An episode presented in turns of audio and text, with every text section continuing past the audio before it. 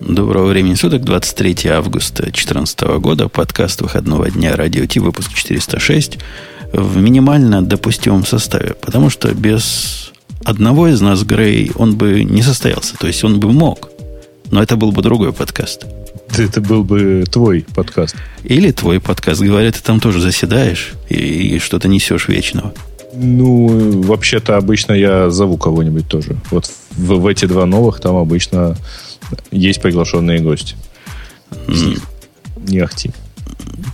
Без них не ахти или из них все не ахти? Нет, они все хорошие. Тот же Бобук, например, приходил. Но как-то вот без них не получается. Окей, окей. То есть моноложить пока Тут тяжелое. Пришло, пришло тут сообщение, что у нас пользователь радио Ти, оказывается, с днем рождения сегодня. Я вот пытаюсь вспомнить. Самый первый выпуск все-таки он э, юбилей еще не очень состоялся, да? Самый первый выпуск где-то ближе к осени. Хотя, если зайти на сайт подкаста Радио Ти, и я помню, что сентябрь какой-то, да? Нет, 20, нулевой выпуск 27 августа. А, то есть следующий, следующий будет. Да. Следующий будет. Ну, Окей. следующий пере, перейдет, как бы. Ну, заранее же праздновать это плохой тон. Ну, ладно. А давайте... Гости, по, это, товарищи дорогие слушатели, вы помните, помните? Тут скоро, да. Да, и если... Кстати, это хорошая такая тема, как говорит молодежь. Хорошая тема. Раз мы на юбилейный номер вам чего-то дарим, от чего бы вам как-то не подумать или там собраться, или по отдельности. И вот на юбилейный сколько лет? Восемь? Ну, с 2006 8, да. Да, на вот эту стра- страшную, страшно длинную дату нам что-нибудь такого вы подарите. Песенку сочините, стишок напишите. Ну, как-то как-то своими руками. Вы знаете, да, когда подарок делаешь маме, когда тебе 8 лет, что-то ну, своими руками, потому что денег-то нет. Но, в принципе, мы возьмем и деньгами. Ладно, да, давайте на, на темы хай-технические регулярные понесемся. И первая тема совпадает с этой подводкой, которую ты, говорит, тут подвел. Или не ты, а слушатели подвели. Не только у нас юбилей, а любим мы иногда с юбилеев начинать. Есть такой грех.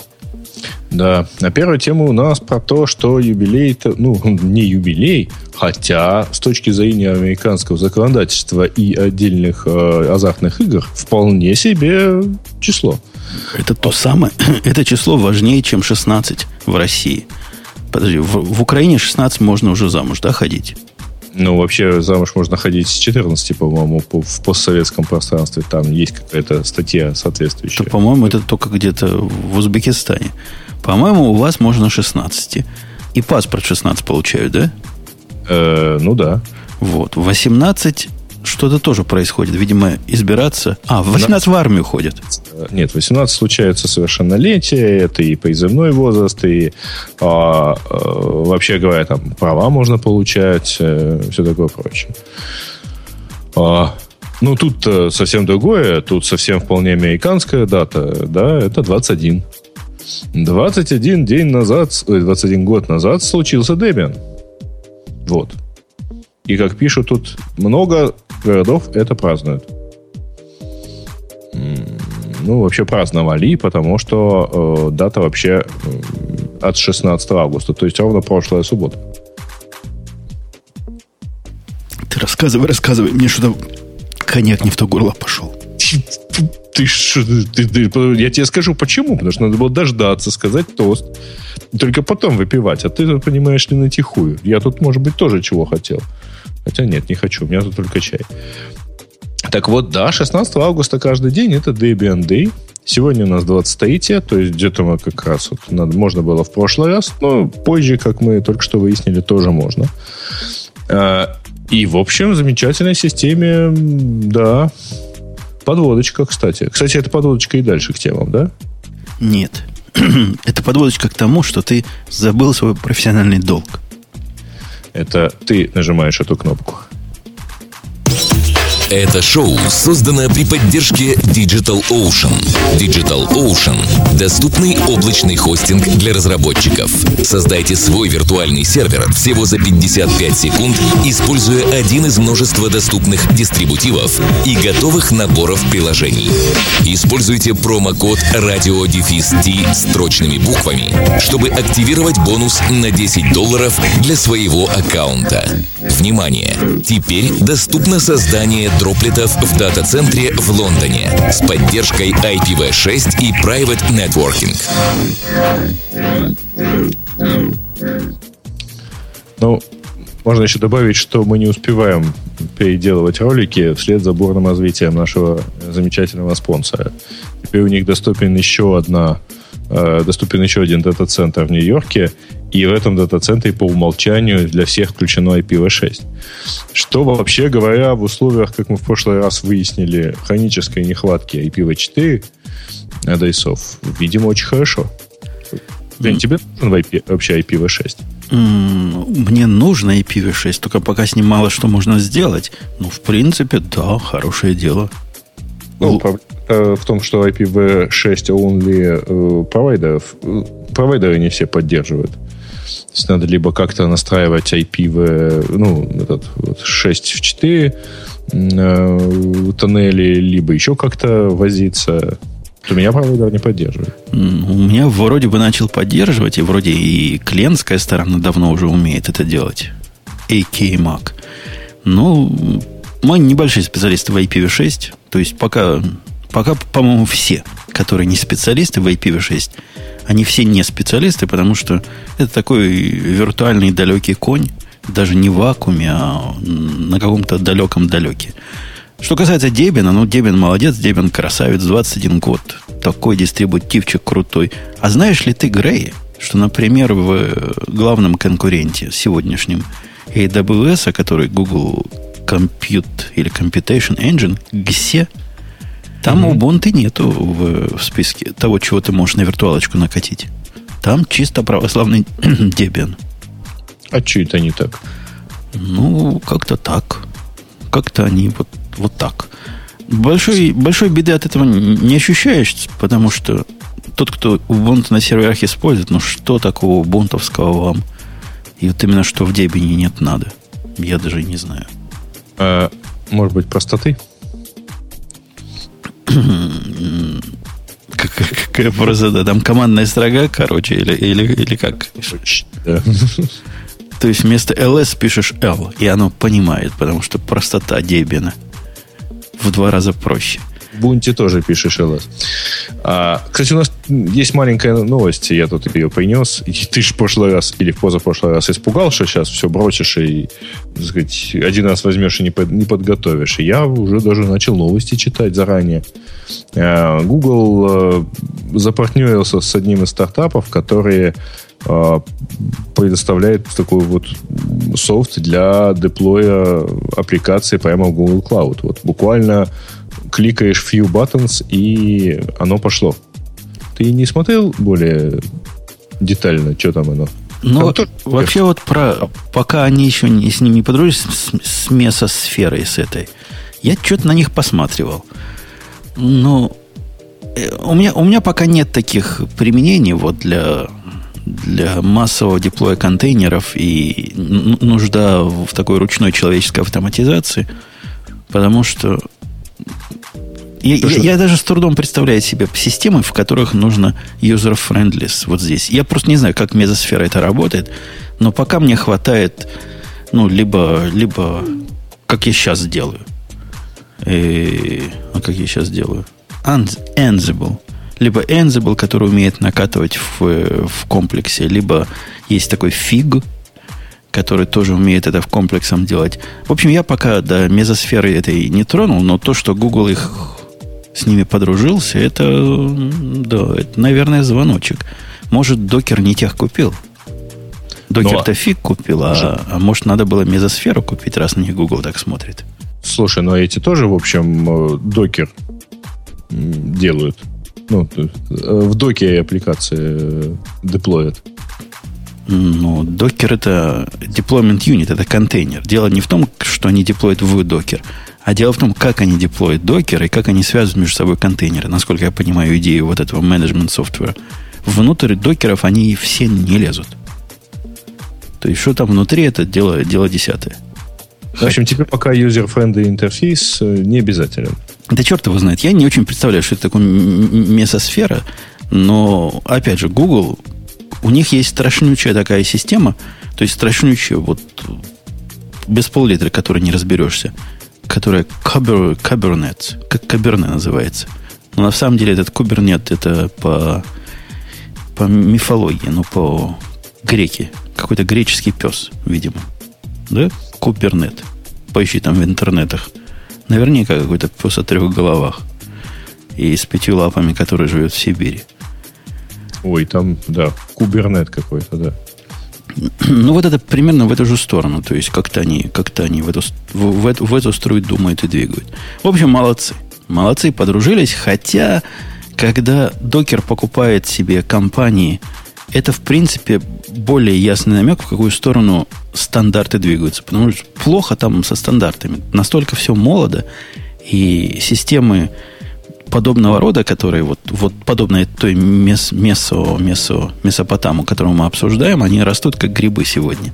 И не знаешь, на какую смотреть, потому что глаза разбегаются, время на всех тратить жалко, и хотелось бы какой-то генеральной линии партии. И когда докер кого-то покупает, для меня это сигнальчик. Возможно, это будет генеральная линия партии. Через год, через полгода. Они быстро развиваются. Да. Э, мы сейчас в какую сторону уйдем? Попсовую. Совсем. Ну, мне, она не совсем попсовая. Это та, та программа, про которую я в твит написал, что, наверное, мог бы полюбить. Но она делает все, чтобы я ее возненавидел. Ага, понятно. Ты про Mailbox. Mailbox for X Beta. Ты получил бета-коина? Да, да. А, Э, речь идет о программке, которая вышла на этой неделе. И если кто помнит, э, некоторое время назад, ну, где-то с год, по-моему, назад, появилась такая программа, называлась Mailbox. Она была для iPhone. Причем э, ее больше запомнили тем, что они же устроили совершенно замечательное шоу из раздачи, собственно, бета-аккаунтов ты записывался, ты узнавал, что ты там 195-тысячный в очереди, и потихонечку продвигался, потому что э, программа это какой-то совершенно новый типа интерфейс для почты, но программа при этом через себя э, пропускает всю почту. То есть вы как бы авторизовываете ее сервер для того, чтобы он за вас ходил, там, например, на Gmail, забирал оттуда почту и давал вам ее там как бы вот рассортировать уже по-новому. Я, кстати говоря, ios клиент в итоге снес.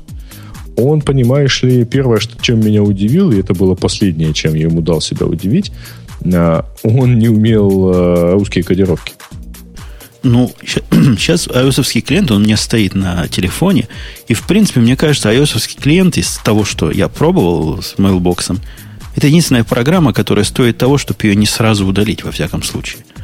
В ней есть, несомненно, что-то. Во-первых, русский язык оно показывает. То есть это, это много. Во-вторых, то, что такое, меня мой телефон не пускает вовнутрь.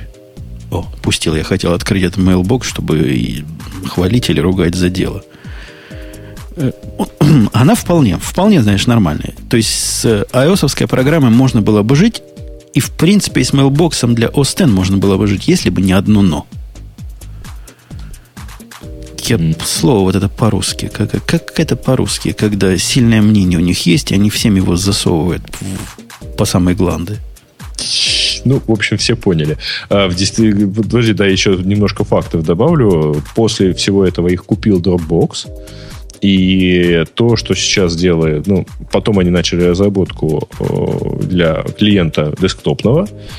А, и после этого вот сейчас они выпустили первую бета-версию, причем бета-версия очень смешно сделана, конечно.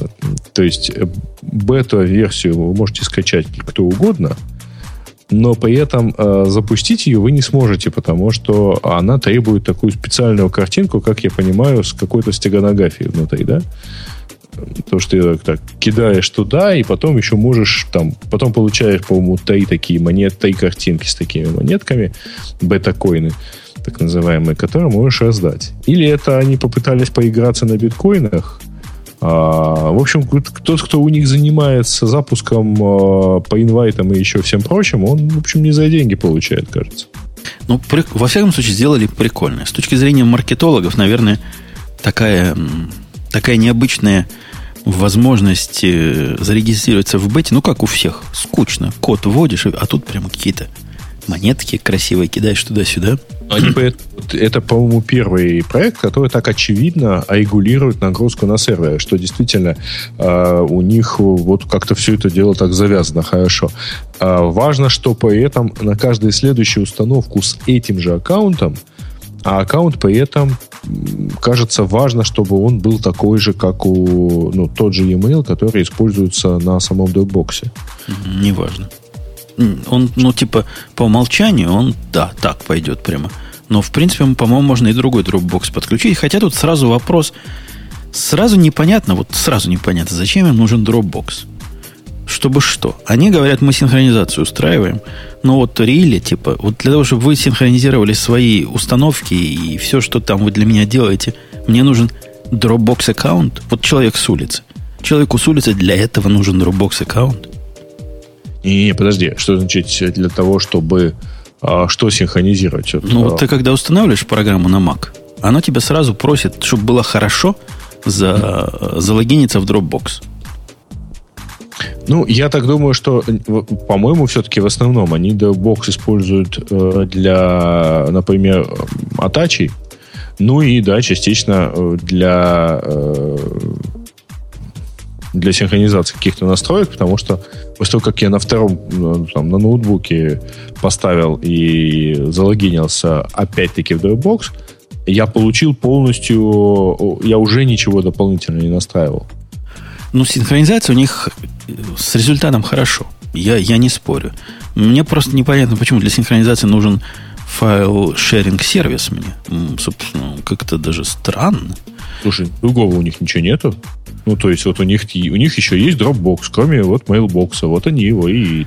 Ну, собственно, я смотрел презентацию в свое время этого Mailbox, когда они рассказывали, как он выйдет, как будет все хорошо. И они, как раз команда Mailbox радовалась, что мы теперь с Dropbox, значит, сдружились, сроднились, и теперь у нас вот эта самая синхронизация на ура будет делать, делаться. Мы раньше не знали, как это сделать. Ха-ха-ха. А теперь, значит, узнали, потому что есть Dropbox. Но и у Dropbox мы тоже это обсуждали уже давно, как назад. Времени есть э, такой типа iCloud для синхронизации баз данных. Ну, то есть состояния какие-то. Что-то мы такое обсуждали. Не просто на уровне файлового хранилища, но и API вот как раз для подобных штук. Может, его под Mailbox как раз и пилили в свое время, а мы просто не знали. А потом открыли всем остальным. Но теперь что с этой программой не так? Нет, давайте что так. Что, что с ней так, Грей? Она, в общем, прикольно выглядит. Да, вот сейчас, кстати, поехала сегодня новая версия 0.3.7. Вот, но там, по-моему, вот, часть багов почищена и так далее. О, кстати говоря, да, тут замечательно. Тут были какие-то баги с подписью. Э, это интересно. Значит, что с ней так? Э, она э, представляет собой действительно какой-то новый взгляд на почтовые клиенты. Я как любитель почтовых клиентов, именно десктопных клиентов, не веб-интерфейсов, я, кажется, попробовал практически все из них. И, в общем, могу честно сказать, что сделать хорошие удается редко. Более того, они сейчас все заточены на Gmail, при этом они как-то очень интересно. Они все время с Gmail соперничают. И при этом они э, как-то слишком часто на них еще и полагаются. Ну, например, некоторые, там, тот же AirMail, он как-то очень плохо работает, только недавно научился работать в офлайне. А так он типа по умолчанию считает, что у тебя интернет есть всегда. А с ним что хорошо? Он, э, то есть с Mailbox, хорошо то, что он, в общем, выглядит красиво, он позволяет там, добавляет все те самые функции, которые, про которые вы подумали. Э, то есть он там красиво все показывает, он позволяет действительно жестами работать э, со списком. Э, он даже неплохо там Правда, он почему-то, вот я не знаю, он мне не грузит внешние картинки. У тебя то, тоже? У меня картинки внешние грузит, но иногда у него очень странно с форматированием продвинутых HTML, даже не очень продвинутых. Но вот если вы хотите посмотреть пример, как он странно форматирует некоторые HTML-сообщения, те, кто получает рассылку от докера еженедельную, ее просто невозможно прочитать. Вот то, что они из него делают. Причем это вот эта страница, которую они рендерят, она портится. Как ты ее листаешь вниз, она все хуже и хуже становится. Страшное дело. Но это баги. Это баги, которые бета, ну что, дураку полработы не показывает. Тут есть концептуальная проблема. Две концептуальных проблемы. Во-первых, когда вы посмотрите на этот mailbox, я даже специально ссылочку сейчас в чатик дам, а наши офлайновые слушатели могут пройти по ссылке к подкасту. Вот я ее аплод сделаю и куда-нибудь вот, ну, куда ее зааплодить. Ну, в Dropbox, например, да, я думаю, он подтянет. Сколько в этом вот. Окей, дзинь-дзинь сделал. Вот я вам покажу. А вы скажете, надо ли отрывать руки за вот за это? И поймете ли вы, за что тут? Тут есть две вещи, за что отрывать руки.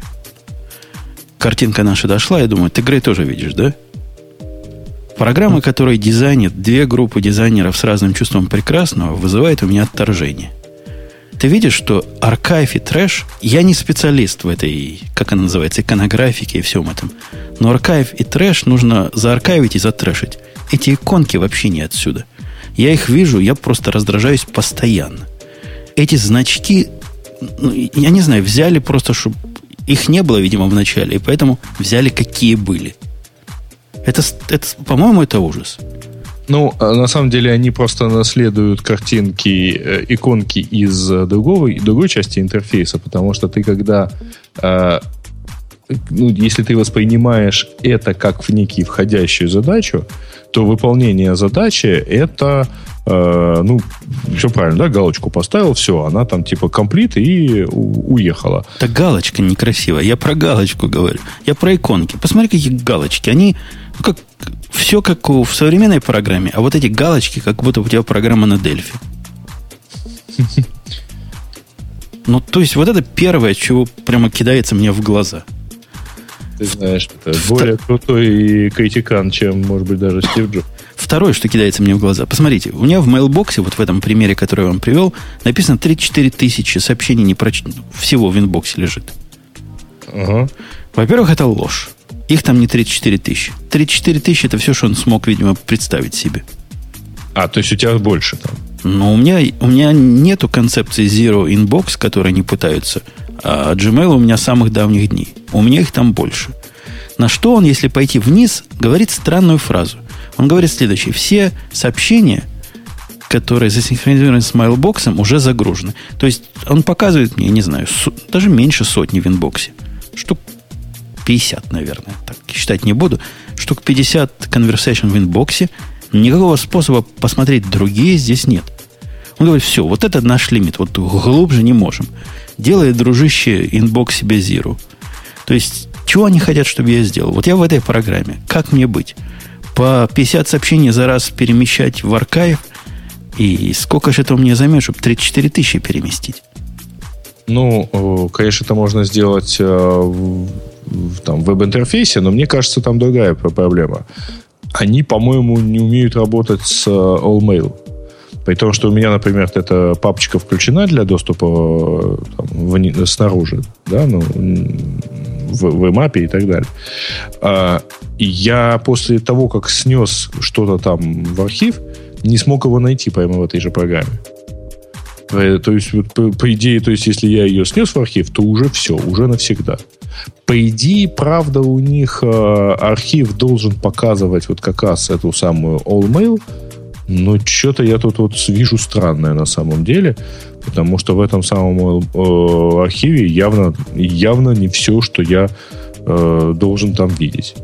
Но у меня тут как-то даже круче, у меня в архив попадают я не знаю, так оно должно быть. Те, которые я послал, тоже в архив. То есть send, оно тоже в архив. Архив это у них не, не так, как архив, а это как all в, в Gmail. Да, но понимаешь, что Кроме дело? спама. Они, Такой all, но без спама. И все там синхронизируется. А, то есть оно, вот у меня на данный момент, оно, э, да, здорово. Значит, всего у меня, значит, он показывает тут 110 тысяч, по-моему, conversations. Но при этом самое раннее в архиве это 17 августа, когда я поставил программу. Это печально. Вторая, вторая печаль этой программы в том, что вот это как раз загоняет нам счастье. Она, она нас сильно, просто активно. А, она, она правильно загоняет, то есть пути привлекательные. Легко перенести э, сообщение или всю цепочку в архив. Легко э, отложить сообщение на будущее. И это совершенно крутая фича. Я после того, как на, подсел на эту фичу, страдаю, что в других программах ее нет в таком виде. Вот мне бы вот обычную email-программу без этих глупостей, о которых мы сейчас скажем, но чтобы можно было сообщение отложить. Это, это очень круто. Это, это вообще молодцы. Но вот все остальное плохо. Ну, не хочу я ваш Mailbox Zero. Ну, не волнует меня, где они именно лежат. Меня не волнует, как мой называется вот это мое. Называется inbox оно или называется архив. Это семантика. Пусть оно у меня называется inbox, не трогайте меня. Пусть в моем мейлбоксе будет 3-4 тысячи. Не заставляйте меня. Ну, мне и так хорошо. Которые надо, я заархивирую, которые мне лень, пусть тут остаются. Ну, вы... Ух ты, вот это гром у нас тут вдарил. Ну вот дайте мне возможность как-то с этим сосуществовать. И возможность простую я прошу. Например, я сейчас странное попрошу, Грей. Ты ну. даже не поверишь. Например, писать, сколько у меня непрочитанных имейлов. Вот это, это же круто было бы, да? Не писать 34 тысячи в мейлбоксе, а позволить мне где-то выбрать unread, типа, сколько не читал. Это, это ведь было бы сильно. И в бейджике показывать тоже. У них сейчас есть либо один ты один, знаешь, можно включить режим один, как непрочитанные имейлы. Ага. И любое количество будет один. Один, то есть бинарно. Один или не один. Не-не-не, поэтому у тебя показывать один, если у тебя есть хоть одно непрочитанное сообщение, новое сообщение, на бейджике. Да. Или два сообщения, то все равно будет один. Или 50 сообщений, то все равно будет один. Ну, это как-то очень э, странно, действительно, потому что они очень вот в этом отношении делают э, как-то уже очень агрессивно. Ну, э, в конце концов, у меня может... Э, в конце концов, даже исходя из там Inbox Zero, да, э, подхода, есть разница между тем сообщением, которое ты сейчас читаешь и решаешь, что с ним делать, и сообщением, не прочитанным, только что пришедшим. Оно должно быть как-то там вот видно, заметно. Правда? Правда, правда э, они абсолютно э, сознательно уходят от IMAP и поддержки IMAP. В общем, наверное, в этом что-то даже есть. То есть, если они станут действительно хороши, то у меня не будет проблемы в том, что папочки мои IMAP вообще тут никак не присутствуют, а я могу только с их листами жить. Но с чем я жить не могу совершенно точно, это с их убогой концепцией фильтров. Концепция фильтров это а даже не для домохозяек. У них есть такая штука, которую э, в ios версии, во всяком случае, она легко сделать. А здесь, если подвинуть и поддержать, вот сейчас я подвину сообщение и поддержу, здесь это не происходит. В ios версии, если сдвигаешь, например, в архив, и держишь в таком состоянии, оно там такой значочек показывает, что, мол, можно из этого сделать такой типа ролл. И рулл сделается примитивно, ну, очень. Типа, все сообщения вот от этого теперь пойдут, э, будут так обрабатываться, как ты хочешь. Или все сообщения от того, или, или переместить все сообщения, которые, по-моему, subject вот такой имеет. Типа, три уровня, три вида рулов э, правил можно накрутить себе. Ну, это убожество, конечно. Ну, я не знаю, это баловство какое-то. Ну, ну, не, ну как? Я не активный, я не использую вот этот email. Я это пробовал на домашнем имейле для чего-то такого сложного. Но мне бы хотелось бы, чтобы комментарии к подкастам шли с одним лейблом. Комментарии там к тому-то шли с другим лейблом. Разговоры мои в Google Plus шли в третье место. Какие-то вещи от э, там, банка или еще откуда-то шли в, в финансовую папочку и были помечены какой-то звездочкой. Ну, элементарные же вещи, да? Ну, казалось бы. Но, ну, нет, но нет, у них, у них свой взгляд. Вообще, если ты помнишь, когда запускался Gmail, у них была идея, что, ребята, не нужны вам никакие папки, не нужны вам никакие фильтры, есть поиск. Но даже в результате этого все равно у них появились ярлыки, которые можно таким образом вешать и которые становятся, ну, типа такие папки не папки, а какие-то фасеты, может быть, э, по которым можно, ну, теги, может быть, по которым можно, так сказать, быстро находить или быстро маркировать те или иные сообщения. И это, правда, очень удобно, потому что э, что-то все-таки надо иногда вот так вот по-разному маркировать. У меня многое очень, кстати говоря, э, пропускается через inbox, точнее, оно не проходит через inbox, сразу уходит в какую-то такую папку, которую я когда-нибудь почитаю.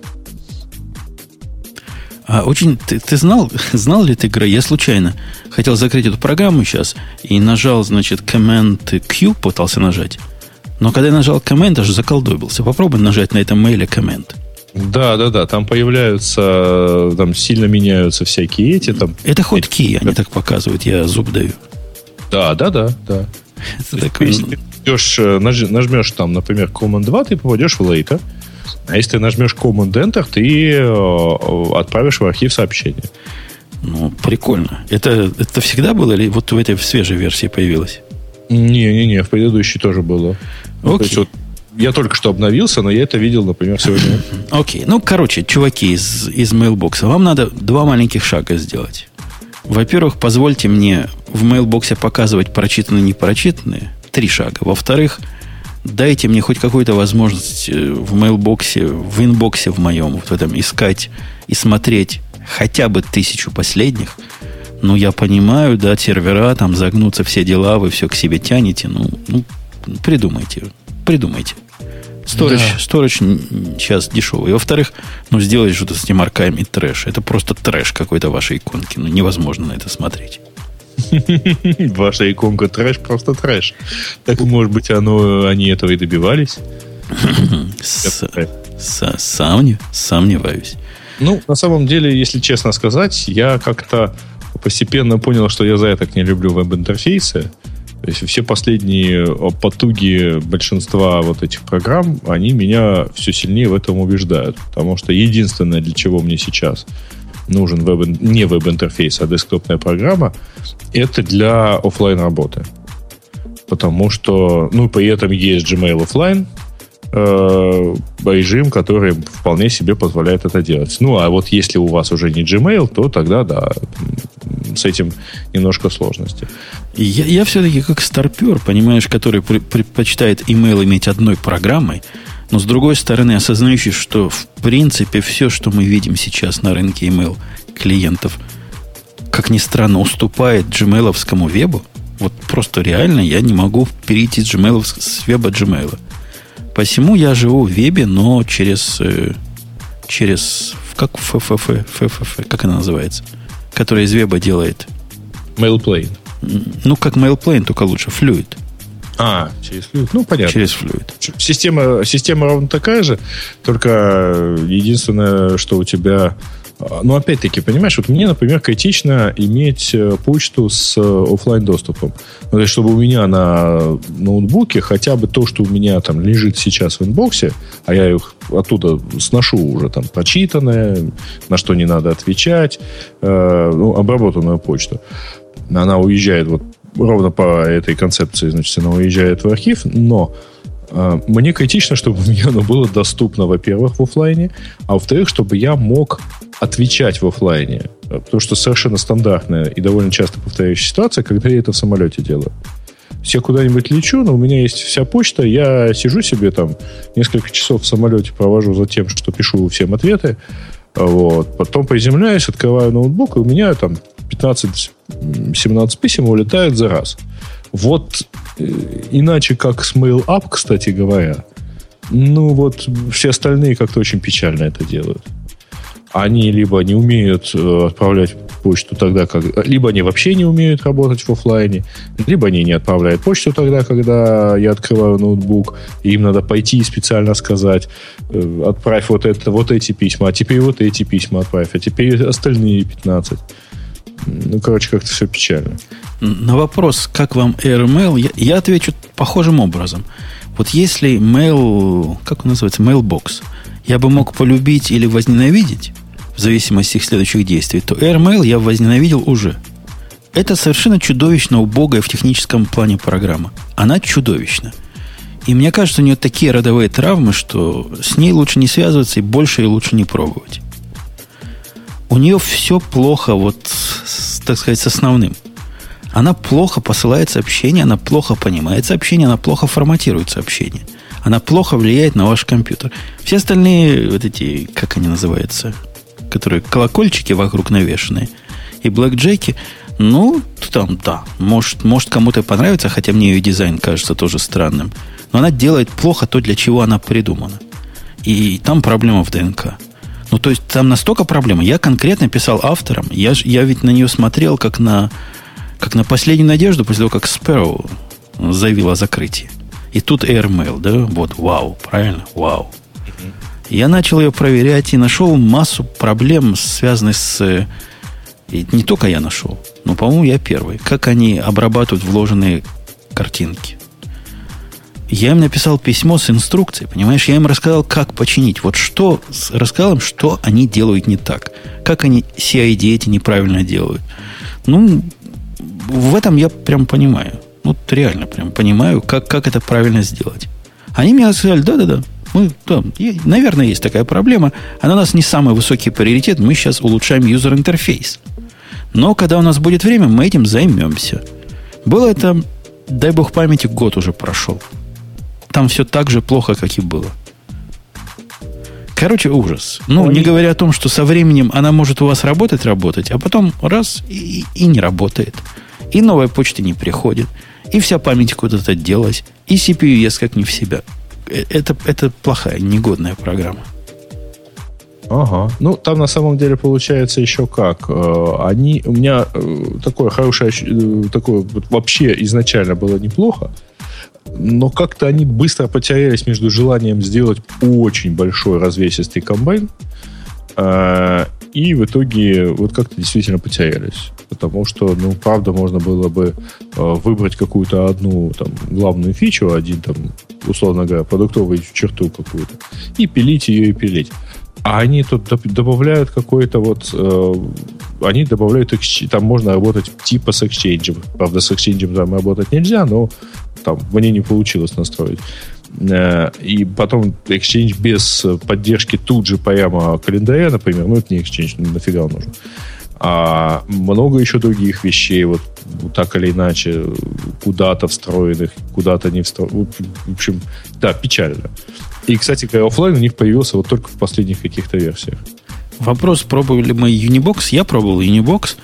И, в принципе, Unibox, вот с технической точки зрения, как он показывает письма, как он посылает письма, как он все это делает, выглядит гораздо более м, перспективно, чем AirMail, который, по-моему, на нем можно ставить крест. То есть, если они не разгонят этих разработчиков и не возьмут более других, то, то, то все.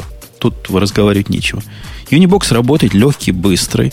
Я его попробовал. Там главная идея в том, что он э, совершенно иначе формирует э, твою ленту просмотра вот не по не по сообщениям, а по, по отправителям. С левой стороны у тебя отправители. И все цепочки разговоров к отправителям привязаны. Я его попробовал для рабочих тем, потому что, вот согласись, для работы, вот когда ты по отправителям все, типа чата получается, да? Типа messages получается только для почты. Я так понимаю, их вот эта идея как раз двигала. Сделать как messages только для почты. Я не, знал, что я его куплю. Да, я, по-моему, его ставил, а мне... Ну, в общем, да. он, он прикольный, он необычный, и, в принципе, я к нему время от времени возвращаюсь, пытаясь понять, могу ли я, хочу ли я. А вот после этого подкаста, пожалуй, я попробую свою личную почту на нем поднять и поглядеть. Для работы как-то не пошло, я уж не помню почему. Что-то мне, что-то мне сильно помешало. Но на него есть надежда. Я, по-моему, не смог понять, как в нем работать с рассылками. С рассылками. Не, не надо с рассылками работать. Не работай с рассылками. Ты, ты их рассылаешь или принимаешь? Я их получаю. Покупаем или продаем? Ну. Окей. Мне довольно критично, на самом деле, их как-то там читать. Э, группировать. Ну, во-первых, группировать, во-вторых, видеть там доступаться. Там они у меня лежат по несколько дней, например, пока я до них дойду читать. А, вот, что-то вот тут... Вот я его запустил. Ну, вот эта штука тебе их слева поставит, типа По рассылкам будет, понимаешь, по, по, по, по отправителям фильтрования. Хотя все это, вот именно вот этой функциональности можно добиться в стандартном mail API.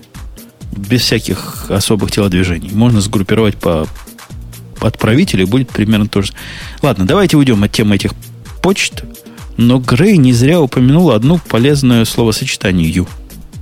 Он рассказывал про то, что кто в офлайне может работать, а кто не может в офлайне работать. И переводит нас на очередную тему, которую я вставил, признаюсь, исключительно.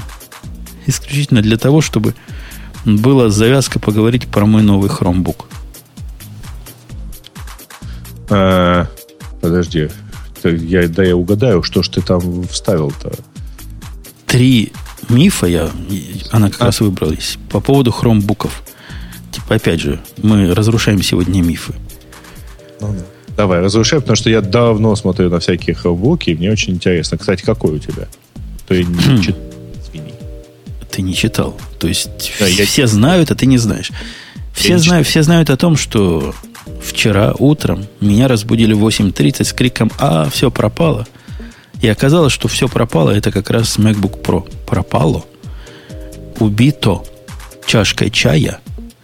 И даже чай без сахара все равно оказался губительным. Но MacBook был старый. MacBook Pro, самая первая Unibody модель, еще с батарейкой, которая менялась. Только старожилы помнят такой, 2008 год. У меня, по-моему, в 2009, в начале 2009 была куплена эта штука – и вот все, он приказал долго жить, и поэтому стал вопрос ребром, как, как решать. Вопрос решил я... Честно говоря, я пошел в магазин, чтобы купить какой-то набор, знаешь, как его там открыть, отверточки, какой-то продуть, посушить. В магазине я увидел, что, возможно, час моей работы не стоит того, чтобы, или сколько я буду его раскручивать и чинить, и продувать, а, возможно, экономично просто и дешево, и сердито купить Chromebook, в которых там представлен целый стенд. Я про хромбуки думал, даже когда еще шел в магазин, там такая модель была HP 14 дюймов. Думаю, ну, сейчас 15 дюймов, да, куплю 14 дюймов, почти то же самое будет. Хромбук. Посмотрел на этот HP 14 дюймов хромбук, он чудовищен. То есть мое чувство прекрасного не позволило мне вот эту штуку купить. Вот его нельзя, понимаешь, его нельзя взять в руки без отвращения. И он на картинках выглядит довольно прикольно, но по жизни он, он, он очень странный. Ну, как тебе сказать? Вот людям, которые корейские машины нравятся, может, и он понравится. А, дай угадаю. Он а, такой вот очень нетбуки напоминает, да? Он напоминает нечто сделанное топором и, и как-то с, с претензией на, на такие понты.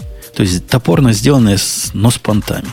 И это невозможно объяснить. Кто, кто его не видел, тот не поймет, о чем я. Просто на фоне вот этого чудовища рядом стоящий 11 с чем-то, 11,8, по-моему, дюймов э, Chromebook, опять же, HP, ну, вот этот маленький, показался мне прекрасным более чем полностью. Экран, там, там стояли разные Asus, Acer, Samsung, целый стенд вот этих стоит зверей. Экран на фоне всех этих коллег у него выделялся просто вообще он. Он как, знаешь, как бриллиант в куче навоза. Есть еще. Я не видел 14-дюймового, то, что ты рассказываешь, который тебе страшно не понравился. Но я видел э, там всякие Ташибы и Самсунги, и вот он мне, э, они мне там тоже, они довольно красивые всякие. Ну, Ташибы я тоже видел. А, они нормальные все, но это вот очень хороший экран. Прям совсем хороший. Мне понравился. Не Слушай, хуже, чем в том MacBook Pro был. Э, Жень, ты Pixel видел? Pixel я не видел, но вообще вопрос покупки Pixel, вопрос стоял такой, купить такой компьютер, который уже не страшно залить. И, и который будет потом не жалко. А, ну понятно, Pixel, по-моему, полторы тысячи стоит. Да. Посему вот, вот на этот выбор пал, принес, включил, ну, включаешь, работает. Хромбук как хромбук, но вообще что-то в этом есть, несомненно. Вот сразу к выводам. Что-то в этом есть. То есть моя жена себя почувствовала в этой обстановке вполне привычно. Ну, вообще привычно. Но сразу у нее, знаешь, такие, такие вопросы встают. Например, там, как скайп вопрос встает. А как бы скайп запустить на этой штуке? А никак. Ну, просто никак. Вопрос, как запустить игры, мы практически все решили. То есть все игры, в которые она любит играть, все есть в там, всякие пасьянцы, шмасянцы, все это можно установить из Chrome Store. Все оно бесплатно более или менее. Ну, есть решительно все. Браузит прекрасно, то есть браузит нормально. Но какое-то оно все вот, как тебе сказать, как-то видно, что Google делал, понимаешь? Вот ты знаешь, что в Chromebook, например, можно не только полноэкранными программами работать, а какие-то такие окошечки сделать. Ну, догадываюсь, что так можно. Да, оно как-то можно, но оно как-то работать с этим невозможно. То есть он пытается быть и в том числе и много, много window environment, но это невозможно абсолютно с этим жить. Там есть специальная кнопка, которая показывает все окошки открытые, все твои Chrome браузеры открытые рядышком, но между этими окошечками можно только тачпэдом переключиться. Почему-то специальные стрелочки там на клавиатуре есть. Там, знаешь, есть стрелочка back-forward. Прям молодцы, сделали стрелочку. Зачем-то есть кнопочка для, для рефреша. Ты прикинь, у них аппаратная кнопочка для рефреша страницы есть. Это вообще, вообще кому, кому надо рефрешить? Какой простой домохозяйки? Да. Ну, слушай, а с другой стороны, у них же все, там уже все вебное. Ну да, но там все вебное, несомненно. Загружается. И вот, знаешь, все вебное, они говорят, мы за 6 секунд загружаемся. Что мы на этом скажем? Ты ну такая фигня выходит, да? Мы, мы скажем, да, действительно, если вы вырубите, врубить, через 6 секунд вы увидите приглашение на ввод э, пароля. Оно там гугловский аккаунт, просит пароль, заходишь. И после этого тоже все работает. То есть реально быстро можно зайти. Но теперь, сюрприз, сюрприз, если в случае, когда вы выключаете, он примерно так, такой же редкий, как когда вы выключаете обычный компьютер. Как нормальный человек. Закрывает крышечку, относит в стороночку, правильно? Угу. Потом от, открывает. И моя жена меня удивила, говорит, да, говорит, хороший, но он тормозной. Вот она мне сказала. Я ж сразу, опаньки, как это тормозной? Ну, что значит тормозной? Интернет там летает. То есть странички открываются. Переход со страницы на страницу, как везде. Процессор в моем стоит какой-то самсунговский ARM. Вот конкретно в моем, не Intel. Uh-huh. И живет он, кстати, на батарейке 4 часа. Обещают, по-моему, 4 или 5. Живет он в жизни 4 часа на зарядке. Нормально для такого дешевого и простого. Он 229 долларов стоил. В нем еще 4G, кстати, есть активирую и не хочу, пользуюсь и не хочу. За 10 долларов или за, за 20 долларов в месяц, по-моему, можно минимальный план купить. Наверное, даже и куплю. Теперь по поводу тормозов. Знаешь, что, в чем тормоза заключаются? Ну, нет. Когда есть... крышку открываешь, ага. он начинает, я не знаю, чего делать. Видимо, искать Wi-Fi. У меня там преферет стоит, Wi-Fi, все как надо, все я выбрал в этих ужасных установках, в которых мне было трудно разобраться. Куда там, куда там домохозяйки? Ладно, я нашел, выбрал Wi-Fi. У них там есть, знаешь, две концепции сетей. Есть preferred, а есть, по-моему, important. Как, как-то там вот так, знаешь, по одной тоже двумя словами, но как-то одни важнее других. В общем, я разобрался в этом – и оно вот секунд 30, реально секунд 30 после открытия крышки каждый раз подключается к Wi-Fi. И в это время у компьютера, который нельзя работать без интернета, с ним работать, в общем, нельзя эти 30 секунд. Поэтому засуньте себе глубоко вот эти 8 секунд загрузки. Да, вы круто за 8 секунд загружаетесь. Но вы просыпаетесь потом 30 плюс секунд. Но на самом деле я на него очень много смотрел э, с разных сторон, а как бы, а может быть мне тоже и так далее. Я понял, что это такой нетбук для тех, у кого все на Гугле. Э, такой, это клиент, ну понятно, что это там тонкий клиент к сервисам Гугла, э, но вот опять-таки он плохо подходит для желания поработать в офлайне. А во-вторых, он как-то, вот если у тебя что-то за пределами Гугла, ну вот как Skype, например, да, я так понимаю, что ты там в Твиттере упомянул э, Google Paint, ну, точнее, настройку Painter, но вот если там не Google Paint, то, видимо, тоже никак. Или Подожди, как? там Google Print. А кто-нибудь из вас, дорогие слушатели, про Google Print что-нибудь знает? Потому что никто его, видимо, не настраивал в жизни. Если бы вы настраивали, вы бы поняли мой пафос. Это... Э, у меня даже слов нет, как описать тебе, как, нас, как нечеловечески делается настройка Google Print.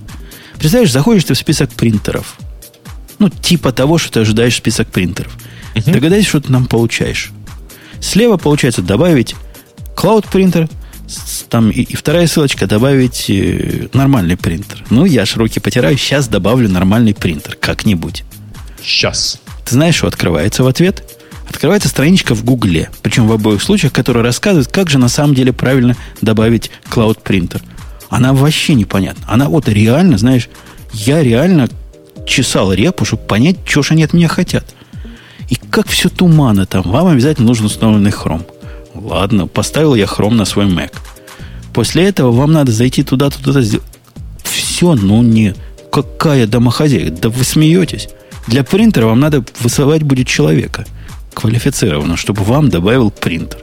По-моему, даже в винде это делается в один клик. Ну, значит даже в винде. И в винде оно, и в маке оно делается в один клик. Ну, в общем, да, печально. Но, понимаешь, в чем дело? Они, э, а тебе вот зачем принтер? Вот в Гугле принтеры не нужны. Нужны. Моей жене надо печатать из...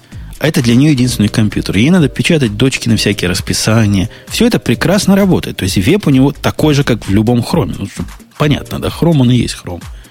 А вот напечатать это уже квест. То есть после того, как я все настроил, уже не квест. Но это был квест настроить. Слушай, ну ты не понимаешь. А, ну не нужно человеку печатать. Ты не должен этого хотеть.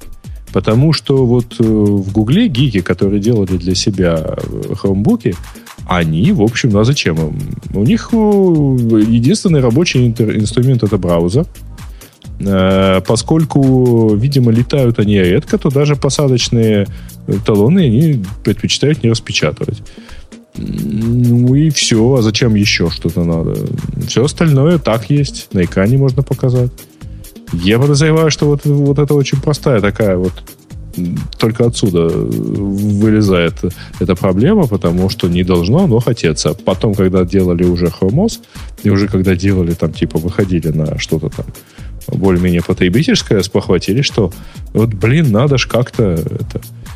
Skype ты там не поставил, да? Ну, там можно поставить AM+, вот я это поставлю.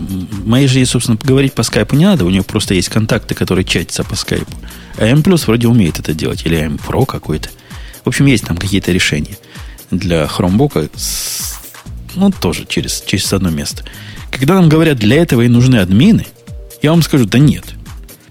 Надо руки выпрямить тем, кто писал вот это все. И тогда админы не будут нужны. Это просто криво, недоделано, не продумано. Оно недопиленное. Вот этот хромоз, оно выглядит как вполне движение в нормальную сторону, но какое-то недопиленное. Слушай, вот а здесь где... не доделали, там не доделали. Ну вот как-то... Вот я слышал, например, что можно окошечко, два окошечка рядом расположить. Я не, я не знаю, как это сделать. То есть, говорят, можно, но я не нашел, как это сделать. И не должен этого хотеть. Слушай, а те, э, консоль там есть, ну, в смысле, э, терминал для там, удаленного SSH? Ну, я этим вопросом я не интересовался, хотя там есть developer мод, где можно терминал запустить. Туда даже Ubuntu, по слухам, можно поставить. Хотя я не уверен, что Ubuntu ставит на мой Samsung, который армовский. Может и станет, не, не знаю, может и станет. Но не в этом же суть. Я не для того его брал. Мне он для другого нужен. Ну, хороший. 4 часа свои он держит. Тачпэд у него, ну, ну, не такой плохой, как обычно в виндовых MacBook, в виндовых ноутбуках бывает.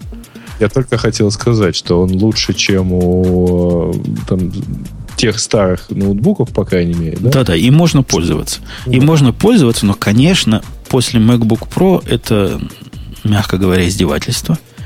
Но им можно пользоваться. То есть он не такой палец положил, вдруг у тебя что-то закликало. Знаешь, как у них всегда бывает. Угу. Или сдвинуло, и потом ищи своего, свой, свой мышиный указатель с лупой, куда, куда же он убежал. Нет, этим можно пользоваться. Мне пришлось, чтобы с ним что-то сделать, сесть за стол, потому что вот на коленках как-то мне не получилось. Возможно, это размер, не знаю чего. Жена уже приспособилась, лежа прямо все делает. Умеет. То есть нормальный, нормальный тачпэд. Юзабельный. Клавиатурка нестандартного немножко размера, мелкая такая сжатая. Ну, ладно. Почему-то у русских буквок знаки препинания не там стоят, где на маке. Вин, ну, PC-клавиатура? PC ну, не знаю. Они тут не там, короче, по-русски стоят. Но жена говорит, так даже удобнее. Ну, где? На знаке вопроса? Ну да, да. Вот там а, стоит запятая. Это PC-раскладка, да. Вот такая вот, вот такой вот опыт. Не знаю, что вам еще сказать. В принципе, за свои деньги он вообще поразительно хорош, мой вывод. То есть, вот за эти деньги, за 229 долларов, купить компьютер, который приличный, не скрипит, не разваливается, сделан прямо на совесть, позволяет 4G подключить без всякого внешнего модема, только зарегистрирую план себе, который работает ну, для веба так, как любой другой компьютер работал бы для веба. По-моему, это, это правильно. Допилить только систему, и будет совсем хорошо. Там знаешь, какой у меня вопрос стал? Я жена говорит, а сделай мне, чтобы такой был ярлычок. Там, знаешь, список программ есть, которые ты создал, которые ты используешь. Например, ну, такие шорткаты для урлов в, в хроме. У них есть для Gmail уже готовы, для Docs, для драйва, там еще для чего-то. Она говорит, сделай мне такой вот для того-то сайта. Я туда всегда захожу. И я, я бы посмотрел, как бы домохозяйка сама это сделала. То есть я нашел хауту, как это сделать. Он требует, знаешь, написания, по-моему, XML-файлов. И, ну, и вставления их в нужные места. Ну, может, как-то есть и проще способ. Может, какой-то мой хауту был про старую версию. Но и в новой версии я, я драгал, дропал туда, не дропается, не драгается. Я пытался там save to bookmarks, нет, он только в букмарке сохраняет. Save application, нет такого. Как-то как оно, ну, в общем, перпендикулярно мозгу моему, и точно уж перпендикулярно мозгу многих домохозяек. Ну, потому что э, а это, знаешь, такой совсем упрощенный MacBook. Ну, то есть ты в MacBook не должен чего-то хотеть. Но вот э, в этом случае ты тут еще меньше должен чего-то хотеть. Э, потому что у тебя вот есть... Ну, ты не должен ничего хотеть, что нельзя реализовать в веб-интерфейсе, например. Так я, я, собственно, ничего и не хотел. Ну, жена хотела, понятно. И она тоже не могла пояснить, чего она хочет. Я, собственно, я решил, какие нужды есть. И, в принципе, он покрывает нужды, мне кажется, домохозяек процентов на 90. Ну вот допилите еще чуть-чуть, и будет вообще практически идеальный продукт. А ты, кстати, знал, что рядом с этими хромбуками есть, я даже не знаю, как это назвать, хромбук, но без дисплея продается. Целый, целый выводок устройств таких есть. Подожди, это, это что? Ну, это такие коробочки размером, как Apple TV. А, боксы. Хромбоксы, точно, точно. А? И ты не поверишь, они стоят ровно столько же, сколько хромбук с дисплеем. Причем там во всех одинаковые процессы. Все одинаковое у всех. Вот этот без дисплея стоит столько же, сколько тот с дисплеем и с клавиатурой. Какой-то... Как, я не понимаю такого ценообразования элитного. Ну, то есть да. там 179 долларов или 189 долларов это самый дешевый, что там есть. И вот они все вот так примерно вокруг этой суммы все и стоят. Слушай, ну они, по-моему, отличаются тем, что они все-таки э, там чуть-чуть покруче, э, и это типа десктоп. Ну, то есть это... Э, Он не круче, у него такой же процессор. Может, памяти больше, я не знаю. Хотя и памяти там стандартно 2 гигабайта, по-моему, во всех этих памяти. Не, а, кстати говоря, в, есть 4 гигабайтная стандартная. Э, ну, ну, может и есть. По-моему, у меня как раз и 4 гигабайта. Когда покупаешь вот этот, но с LTE, который, там почему-то память в два раза больше тебе наваливает. Э, там на самом деле для 4... Э, я, кстати, вот буквально на, на этой неделе, по-моему, видел э, у Лео какой-то выпуск они там тщательно изучали, потому что есть, например, леновский Chromebook, у него вообще тач-дисплей, э, но, в общем, 4 гигабайта это как бы считается вот, вот как бы необходимо, чтобы оно не тормозило. Вот. И не знаю, может быть, э, у них все чуть-чуть получше. То есть, может быть, э, разрешение получше, там, процессоры побольше. Ну, помощнее, то есть не побольше, конечно.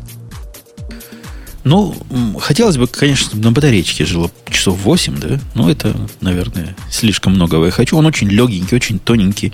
И, наверное, некуда там батарейку засунуть. Хотя примерно 11-дюймовый Air сравнимого веса и сравнимого размера, он же не 4 часа живет. А, наверное, часов 8 да, живет. Больше. Он часов 7 где-то живет. Ну, ну там в зависимости, ты понимаешь, от сценариев использования, но тем не менее, да, довольно долго. А если вспомнить о теме, которая нас сюда привезла, о том, что мифы по поводу хромбуков, хромбуки useless offline. Ну, что-то миф. Ну, типа, типа, типа useless, да. Ну, а, Сходите а, в интернет без офлайна, я на вас таки посмотрю. Ну, если у вас есть 4G, и вы за это платите 30 долларов за 1 гигабайт в месяц, то он как бы useful будет, потому что он всегда в онлайне. Да, но это, не, это означает, что ты не, не в офлайне. Ну, они имеют, видимо, в виду, что можно документы как-то там Google Docs умеет. Хотя -то, вот в этом место тоже стрёмное. Знаешь, у него нет, э, у него нет засыпания в этой штуке. То есть, представляешь, ты набираешь документ, ты ожидаешь, что он заснет, а потом ты восстановишься и сможешь дальше добрать. Ага. Ага, а сейчас. Дальше он работает. Дальше он загружается, делает рефреш твоей странички, говорит, опаньки, интернета нету. А, все, понял. Вот так оно и выглядит. Э, второй миф – это просто веб-браузер. Ну, это тоже не миф. Это просто веб-браузер. И да, действительно, это просто веб-браузер, который, который пытаются оформить под операционную систему. Ну, так и есть. И могли бы купить за эти деньги нормальный лаптоп, но это действительно миф. За 249 долларов, 229 долларов нормальный лаптоп такой, такого качества не купить. То есть лаптоп, на котором, ну, не купить, ну, что спорить, правильно? Совершенно. Не, не купить. Это новое поколение нетбуков, которое, возможно, если его допилят, будет иметь место в нашей с вами общей жизни. Э, я думаю, что его не допилят, его будут делать просто, э, ну вот, там, более четко позиционировать, что ли. Ну, как-то так. Лучше бы Google впилил Android на эти буки. Черт его знает. У меня э, Android стоит на десктоповских устройствах. Вот рядом со мной левый монитор, там Android стоит. Как-то сказать, что эта система вот уровня потребительского и польз... близкая к пользователю настолько, насколько Chrome, Chrome OS, я не скажу. Она прямо сложная. Android прям реально сложная система. Ну, ну конкретно сложная система для домохозяек. Так что в этом смысле Chrome OS, вы попробуйте его где-нибудь в эмуляторе, вы поймете, о чем я говорю. Он, он правильный. Правильный уровень, правильную планку задает. Просто не до конца, не до конца ее сам выдерживает. Какую тему на тебя смотрит, Грей?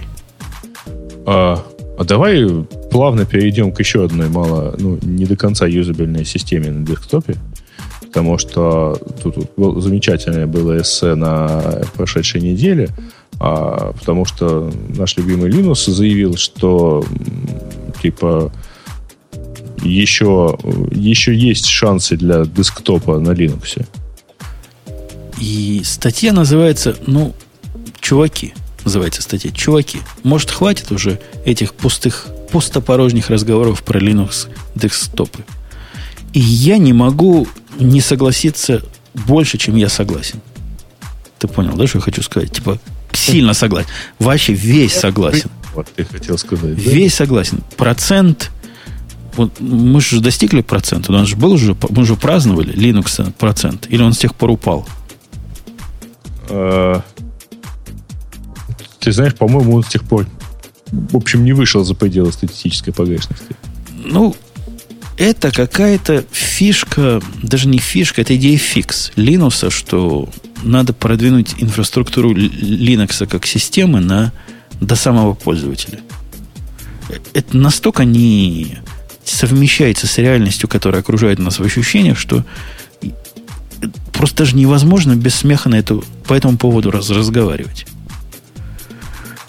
Для наших обычных пользователей, которые никогда, и поверьте, вы счастливы, если вы никогда не видели типичную программу для пользователя, которая для Linux написана, для какого-нибудь Linux десктопа, для любого. Практически любая программа. Вот эти мои придирки к э, mailbox, что у него иконки не те, это вы бы просто там в истерике катались, слушая мои придирки. Там могут быть кнопки разных размеров. Там может быть кнопка стоять, а может не стоять. Там, там, там, там черти что может быть. Там все программы выглядят по-разному. Там все выглядит так, как будто бы это сделали студенты радиоинститута после 35-й выпитой бутылки пива. И так в Linux все. И это нормально. То есть тем, кому раз в жизни эта программа понадобилась, тот ну, сожмет зубы, он уже к такому привык. А для всех остальных это будет такой же шок, как, ну, например, пользователь iOS, когда смотрит на программу, некую программу для Android, у него эстетический шок наступает. Так вот, даже по сравнению с ужасными, разухабистыми, разными виндовыми программами, типичная линуксовская программа вызовет у вас шок и ужас. Конечно, если она не написана в терминале, как все правильные линуксовские программы должны быть написаны. Ну, как-то так. Э, в действительности, собственно, и Linux-то э, на Linux Коне заявил, что проблема не в ядре, а проблема во всей инфраструктуре, и что он все-таки надеется, что они туда пойдут. А, но кажется, что больше особо никто не надеется. Подожди, что такое инфраструктура? Вот все вот эти системы десктоп-менеджеры, они пилят как раз в сторону инфраструктуры для гуевых программ. Пилят уже сколько мы тут сидим, они пилят и пилят и пилят и пилят. И лучше от этого программ, лучше в смысле гуя и, как это, UX называется, User Experience, они ведь не становятся. Так а зачем это? Зачем кому-то Linux, который, ну, который как десктоп? Linux и Маруся влетела в стремительным домкратом. Где ты ходила два по полчаса? Я, я, я прошу прощения, правда. Я, я вообще, я даже уже настроила себе микрофон, а потом у меня там некие события личной жизни. И, в общем, я сегодня со старым микрофоном, я каюсь. Но я принес, хочу ты, принести ты... позитив. Я очень соскучилась, правда. Подожди, Занька, ты главное скажи, ты теперь доступна? Ну, я про события личной жизни. То есть наши пользователи могут, слушатели могут напрячься? Нет, нет, нет. Все еще нет? нет? Да, все еще нет. Но там не, не настолько личной жизни. То есть, ну, это трудно сказать, что из этого более личное, но, в общем, нет, я, я недоступна. Все по-старому. В общем, только микрофон не смогла э, включить. Ну да, и опоздала на часик, два. У меня есть предположение. Я думаю, муж пропил микрофон. Это объясняет все. И личная жизнь, и микрофон не тот. к истине, на самом деле. Но все-таки муж, есть муж, приходится прощать даже. Даже пропитый микрофон. Хорошо, что ты присоединился. То есть ты считаешь, я тоже считаю, что кому нужен Linux на десктопе? Да Еще не... мне кажется, что не может, извини, перебил, не может комьюнити пилить что-то такое, что про user experience. Обычно все-таки тут должно быть какое-то, ну, такая, как, как сказать, эм, тоталитаризм. То есть должен быть человек, который решает, что, что и как. То есть невозможно community, ну, я вот не помню таких хороших решений community про user experience. Ну, тут даже не, не, только, не только community. О, Firefox приводит в виде хорошего примера. Вот да, если вам кажется, что Firefox это пример хорошего дизайна, вы давно сидите на Linux. Да, да, да, это точно. И, у, у Unity и Canonical, они, видимо, действительно пытаются что-то сделать. Но наводить глянец и делать такую красоту поверх полного угу. раздрая под – то есть после, из этой красоты, когда вы открываете хоть что-нибудь, включая любимый Firefox, то вся эта красота сразу нивелируется. Да, должно быть какое-то единство вот э, юзер интерфейса как бы среди многих приложений, ну хотя бы среди самых частых приложений. А тут даже браузер получается, что он как-то выбивается из ситуации. Поэтому не получится так, да. Linux, в общем, не должен быть. Он должен быть в терминальчике, и он там прекрасен. Мне кажется, можно, вот, да не то, что можно, нужно завязать с попытками Linux выйти на десктоп. Ubuntu если вы убунчане меня слушаете, закрывайте вот это все, все, что связано Закрывайте. Закрывайте к чертовой матери. Так как, чем тогда людям вообще пользоваться? Нет, мне кажется, что закрывать не надо, но Хромбуками. ждать... Мы только что хромбуки обсуждали. Хромбуками пользуйтесь. Люди, так которым, там же которым ничего нужен. нету. Там нет этого терминальчика, в котором ты можешь делать все, что угодно. Есть. Говорят, Просто есть, есть. просто надо уметь включить. Как-то А. его там можно где-то запустить. Это, это да, это мечта. Зачем мечты разрушать, спрашивает нас Ксейф. Это мечта. Я пытался много лет жить на Ubuntu, не на Ubuntu, на Linux. Когда это еще не было модно. И в принципе, ну да, действительно можно.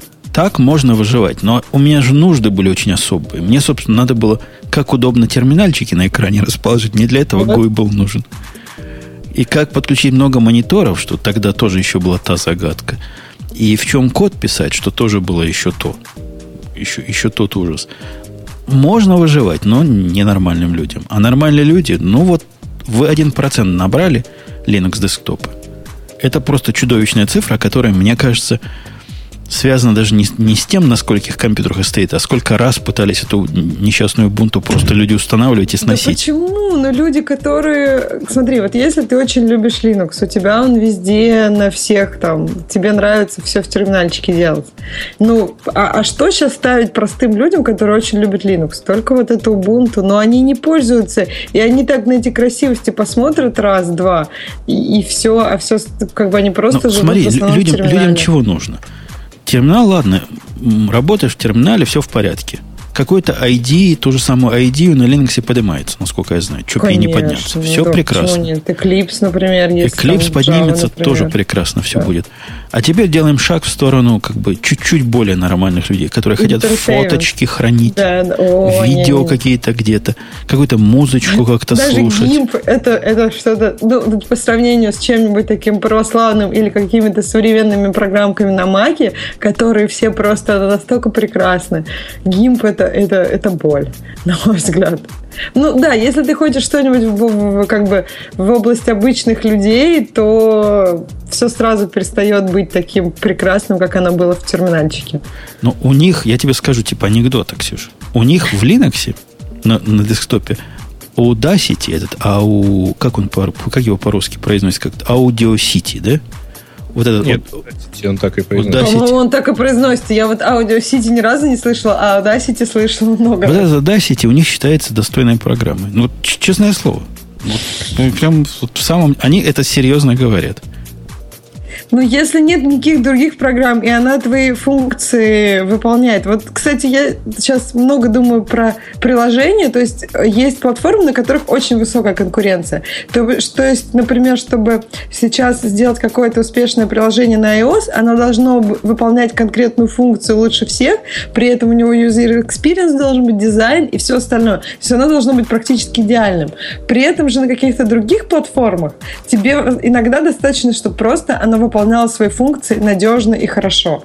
И при этом не так обязательно, чтобы оно было настолько идеальным. Ну, вот функции выполняют, все равно все придут к тебе, потому что другие там не так четко выполняют, не так хорошо, не так надежно, например, эту функцию. Так и тут. Если нет никого, кто делает это красивее, ну, лучше, чтобы оно хоть как-то делалось. Есть две целевых аудитории для твоего спича. Во-первых, китайцы, которым, видимо, все равно, как программа выглядит, лишь бы, лишь бы работала. Ну, если с золотом и трехмерными рамочками, это вообще круто. Это Ну да. первая категория. А вторая категория – те, кто ничего лучше не видел. Тому, может, и удасить, и типа нормальная программа. И корова невеста. Кобыла тоже невеста. И индийцев забыли. Забыл. Ну да, есть, э, как бы, в принципе, достаточно большие вообще категории людей, даже без национальных, без национального шовинизма, для которых, э, ну, представления о красоте, они другие. Но все-таки людей, для которых какие-то представления о красоте, они общие, там, видимо, это как-то зо- золотым сечением или еще с чем-нибудь заложено. Все-таки есть такая группа людей, которых все-таки ну, больше, и у них примерно одинаковое представление о красоте. Судя по тому, что iPhone кажется достаточно ну, как, симпатичен на вид многим. Другое дело, что дальше уже там какие-то идут уже личные пристрастия и так далее. Окей, понятно. В общем, забейте вы на это, чуваки. Мы перейдем к следующей теме, раз Ксюша пришла. Какая тема на тебя смотрит? А я не знаю, какие вы уже обсудили. Поэтому давайте Ну, ты выбирайте вы, а я... Блин, опять съехала. Ну-ну. Так потому что я правда Ни один знаю. Выпуск этого подкаста не проходит без упоминания главного тренда этого года. Я Докер? выбрал тему, вы догадались, какая. Какая, Ксюша, тема могла бы Я быть? про докер подумала, что вы, Ну, по-моему... Точно, точно, точно. Без докера никак. И, опять же, мы можем сказать в этом подкасте, что мы начали про докер говорить еще до того, как это стало модно. Да. Это прям вообще, прямо крутизну нашу показывает. Да. И вышел докер 1.2.0. Новая версия, по которой сами они говорят мало что. Ну, Ксюша, знаешь, что они говорят? Мало, но смачно. Э, ну, они... Я читала статью про то... Про мало что, говорят, подожди, я, нового. я, я- я- я просто м, уточню себе. Мало что, в смысле, мало что нового мы сами там сделали. Минорные, говорят, версии. Брешет, ну, ты, по-моему, очень ведь. рад. Да, потому что я даже у тебя видела твит, где ты радовался особенно одному моменту. Ну, у них там есть две, не две, несколько фишек, которые вот в смысле для девопса, а, собственно, весь докер он для девопса. Просто как э, бальзам на душу, масло на хлеб и икра поверх этого масла. Во-первых, они починили баг или фичу. Ну, раз починили, наверное, это был баг. Что host, hostname и resolve conf были read-only. Ух ты как. Вообще, это, это, это крутая, крутая проблема была раньше. Ну, прямо реально.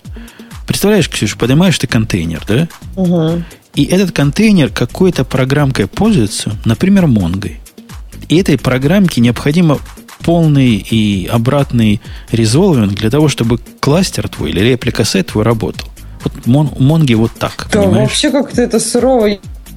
Редонли, а почему ты думаешь, что это баг? Ну, то есть, вообще, почему они могли так сделать? Зачем они сделали их редонли? Ну, как, как, как смогли, так и сделали. Они маунтили эти файлы как-то.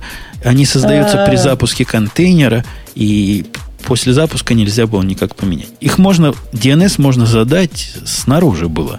И были разные трюки, которые Ну, позволяли, понятно. например, передать DNS и показать, например, на свой DNS маск.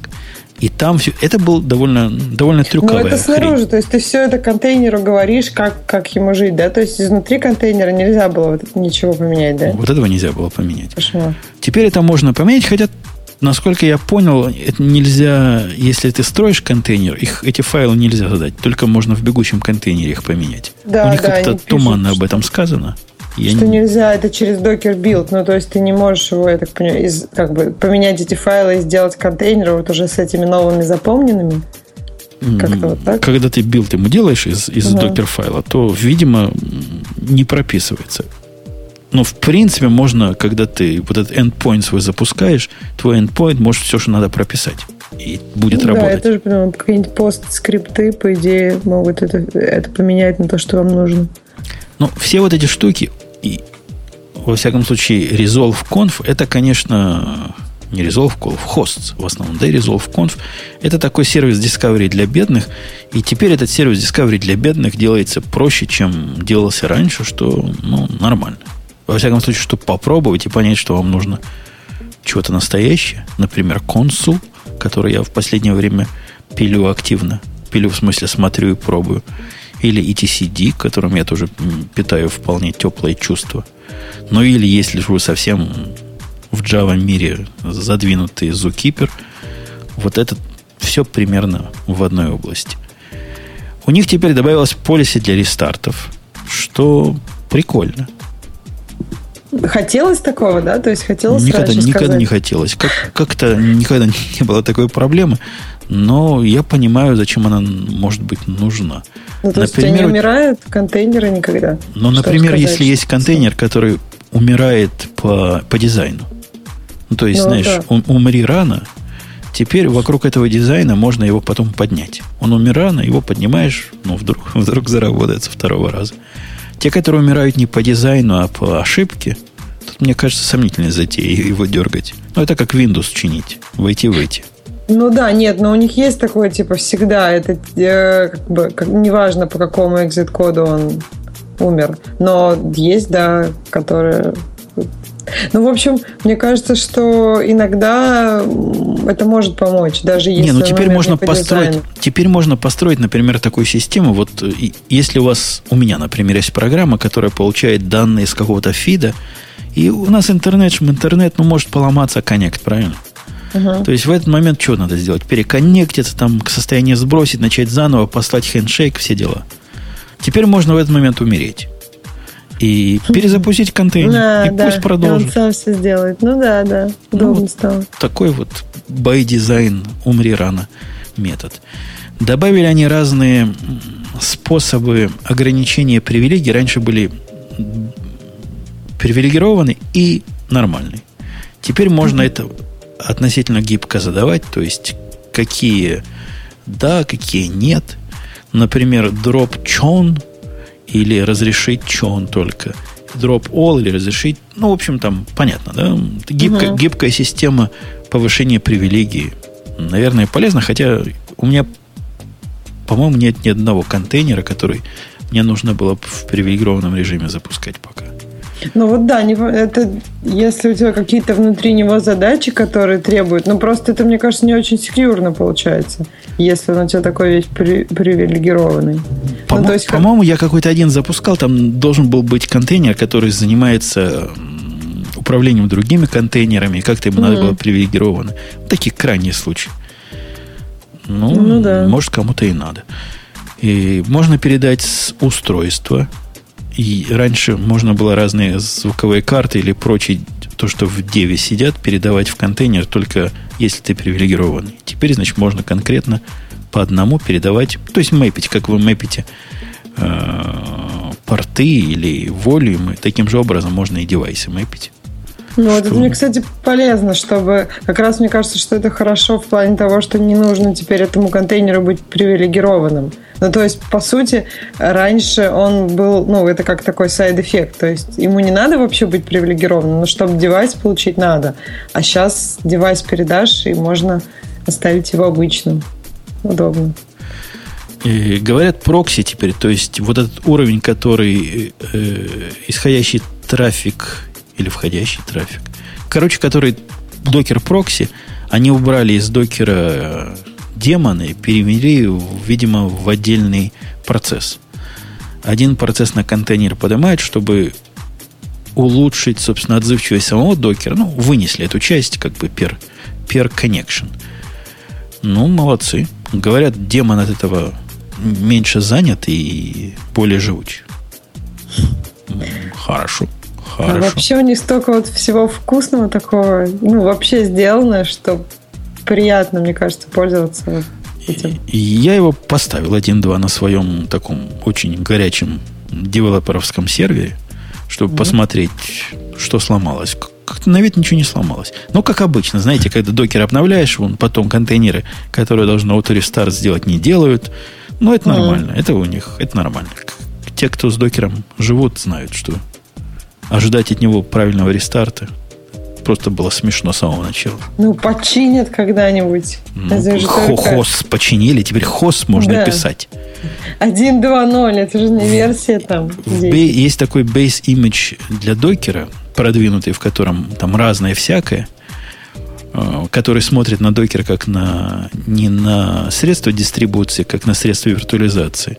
Так там был специальный такой ETC баг номер такой-то, куда можно было свой хост записать. Mm-hmm. Специальный такой workaround был. А вот, вот теперь, вот теперь, вот теперь починили, этого, да? теперь починили. Так а как там специальная папочка, и туда свой хост кладешь, и он на него тоже смотрит, что ли? Или как? Там как-то патчное, то ли ядро. Там, там прямо как, конкретно какой-то патч был. Я даже не помню где, но он был такой не, невыживабельный, когда Ubuntu обновлял, он ломался, или когда... Что-то там было с этим. Я им не пользовался, потому что мне кажется, такой положить свой хост в папочку, который чинит конкретный баг, это слишком сурово. Грей, ты пользуешься ли ты докером? Вот ты единственный из нас, кто докером, наверное, не пользуется. А ты бы мог. Мне вполне хватило эклипса. А зачем? Не, подожди, у тебя, же, у тебя же есть хостинг. Не, вот серьезно, без дураков. Ты же где-то хостинг держишь? Да. На, на, собственно, ты знаешь, где мы. В самом начале говорили, на Digital Ocean. Во. А ты понимаешь, на Digital Ocean вот эта идея виртуальных private серверов, которые э, нарезаются по необходимости, mm-hmm. она немножко устарела. Потому что сейчас ты можешь себе нарезать тот же самый сервер, который ты нарезал раньше, но запустить на нем несколько совершенно не связанных и даже конкурирующих между собой, и даже плохо живущих вместе разных, например, WordPress, который, которому нужен какой-то убогий PHP 5, и я не знаю чего, которому нужен более продвинутый PHP 12. И они рядом будут жить и друг на друга не влиять. Подожди, подожди, а зачем мне это может понадобиться? Ну, например, два бложика у тебя, две системы. Я не знаю зачем. Ну, бложек и какая-то другая система, которому другие версии чего-то еще нужны. И я для тебя это продаю как средство э, доставки. Но и кроме того, устанавливать ничего не надо. Вот если ты захочешь WordPress поставить к себе на Digital Ocean, это просто. Там есть готовый имидж, правильно? Тут все понятно. Там, а вот, допустим, ты захотел Icecast поставить. И в Icecast ты как свинья в апельсинах. И не хочешь класть свою жизнь на плаху изучения Icecast. Че, правда? Ну, например. Так, ты думаешь, apt-get install Icecast? Не, ну, этого мало. Во-первых, если делаешь apt-get install Icecast, во-первых, оно дотянет зависимости. Я не знаю, как, как тебе эти зависимости не помешают чему-то другому, но бог с ним. Но тебе же надо конфигурационный файл поднять с какими-то правильными дефолтами. Неужели не было бы проще сделать так? Вот что тебе от айскаста надо? Чтобы он кастил, правильно? Написать docker run, там gray slash icecast, передать ему пару параметров. Например, имя твоего сервера в виде параметра и э, с какой скоростью посылать всем. Да? То есть на практике тебе этого хватило. А всю остальную магию он делает внутри. Вот так в докере мы живем, понимаешь? Скрывание магии, скрывание кишочков за, за внешне прилично выглядящим контейнером. И это говорит человек, которого я не, несколько дней уговаривал воткнуть код баннера крутилки на страничку чтобы можно было оперативно менять это. Ты на самом деле рассказываешь ровно то же самое. А давайте теперь построим вот системку. Э, просто я понимаю, что она бывает нужна, ну, как-то не мне. Я себе спокойно, значит, э, поставил три бложика на один этот. Ну, не на один даже, а на три разных инстанса. И все в порядке. Там инстансы-то э, минимальные, они вполне как раз на один маленький бложик. Ладно. То есть ты хочешь оставить... То есть ты против того, чтобы был высокий density? плотность, высокое размещение тебя не волнует. А Я тебя спрошу другое. Э, ты OpenVPN не хочешь себе поставить? Нет. А почему? То есть ты не боишься, что вот эти злые жиды-бандеровцы будут просматривать твой трафик? Э. А вдруг? А вдруг? То есть хотелось бы, да, правильно, через Америку все.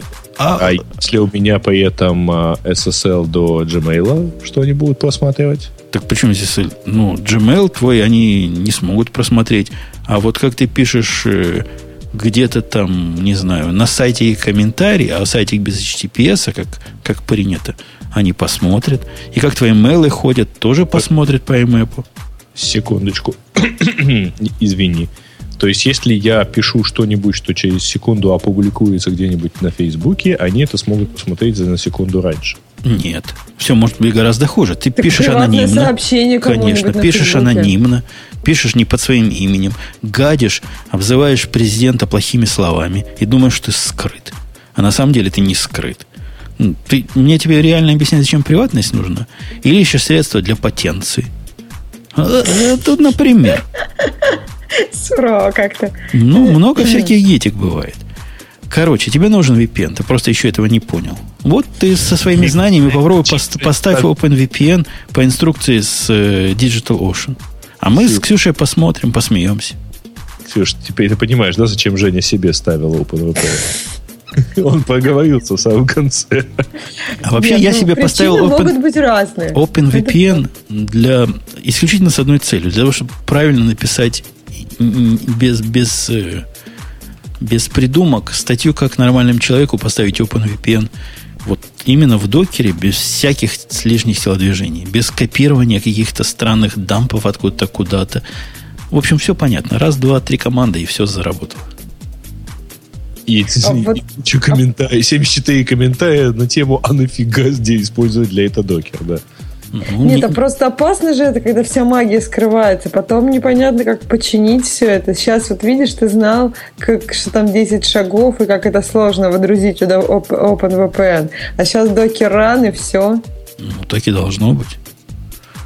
Ну, да. Ты понимаешь, системы пэкэджинга всякие, RPM и там дебы, они тоже в эту сторону, по большому счету. Они тоже для того, чтобы все упростить.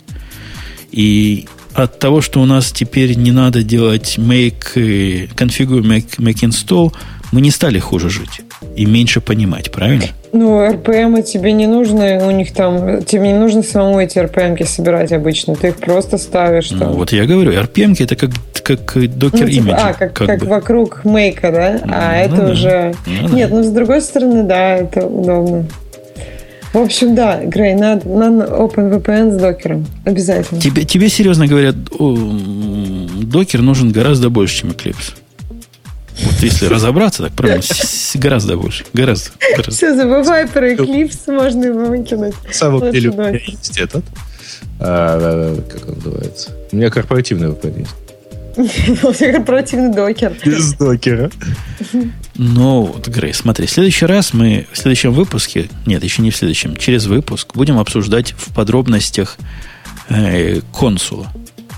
И тебе для того, чтобы консул поставить, тебе, и пообсуждать в нашем дискуссии квалифицированно, понадобится, ну, страшное дело. Там, там какое-то совершенно чудовищное количество шагов по созданию такой production ready конфигурации.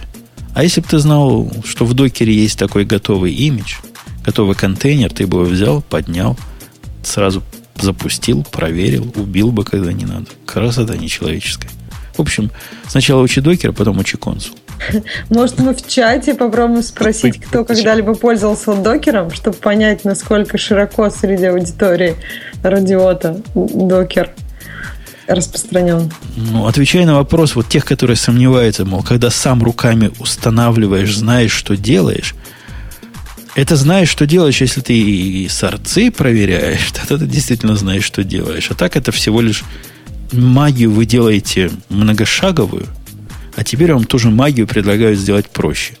Ну, хотите посмотреть, что внутри контейнера, это смотрится. Хотите построить контейнер сам, ради бога, Docker build. Не хотите готовыми image'ами пользоваться, есть, есть и для этого решение. В общем, не, это, это никак не повышает ни ваш ум, ни вашу квалификацию, ни надежность в конечном решении. Это не, не про Мне то. тоже кажется, это как любым пользоваться любым инструментом, если ты не знаешь, как, как он работает, да, это, ну, как но узнать тебя не ограни... наличие этого инструмента тебя никак не ограничивает в том, чтобы узнать, как он работает. То есть, если ты хочешь узнать, как, что там внутри Docker'а, просто как, что, что докер за тебя сделал, ты всегда это можешь узнать и разобраться. А если ты не хочешь, ты можешь воспользоваться докером. Ну и причем ты можешь разобраться, а потом воспользоваться докером. То есть, да, никак это тебя не ограничивает. Тут какая-то каша в головах. Я просто не могу не могу не ответить. MacWords говорит, то есть, чтобы софт заработал, нужно им делиться с докером и отправлять свои разработки на чей-то сервер, стоимость которых может исчисляться миллионами евро. Э, давайте в этом слове уберем докер и поставим GitHub. Вот представьте, я бы вам про гид рассказывал, вы ну что за херня ваш гид? Или Меркурил, да? Мне надо же на GitHub все отсылать. Нет, не надо. Во-первых, не надо имиджи отсылать на Docker Hub, если вы не хотите, не на Docker, да, на Hub Docker или Docker Hub. Если не хотите, можете на свой собственный private э, репозиторий. Можете вообще докер-файлы, которыми вы все это строите, держать в своем собственном Меркурии или в своем собственном гите. Даже не надо на GitHub все это класть и строить по необходимости. Так что нету никакого докера, такого большого облачного докера, с которым надо делиться. Не делитесь. Это не про то. У вас каша в голове. Вопрос. Палец вверх, палец вниз. Докер да, докер нет. Докер да, если вы его любите и пробовали или собираетесь попробовать. Докер нет, это херня какая-то, кивем наше все. И, и вообще, правильные пацаны давно на Зена. Как ушли, так на Зене и сидят. Начали подсчет, написал в чатик. Окей. Окей. Окей. Ох, как прямо держатся. Идут ноздря в ноздрю. У меня вообще только два... А, нет, у меня два минуса, причем от одного человека. Как может один человек два раза голосовать? Это же нечестно. Ну, может, им очень хочется. Ну ладно. Очень хочется, а совести нет. можно. А совести нет.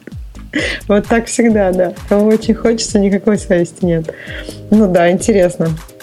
Ну, вообще, пока любители KVM и Зена побеж- побеждают. Хотя идут просто, вот видно гонка. Сейчас 50 на 50.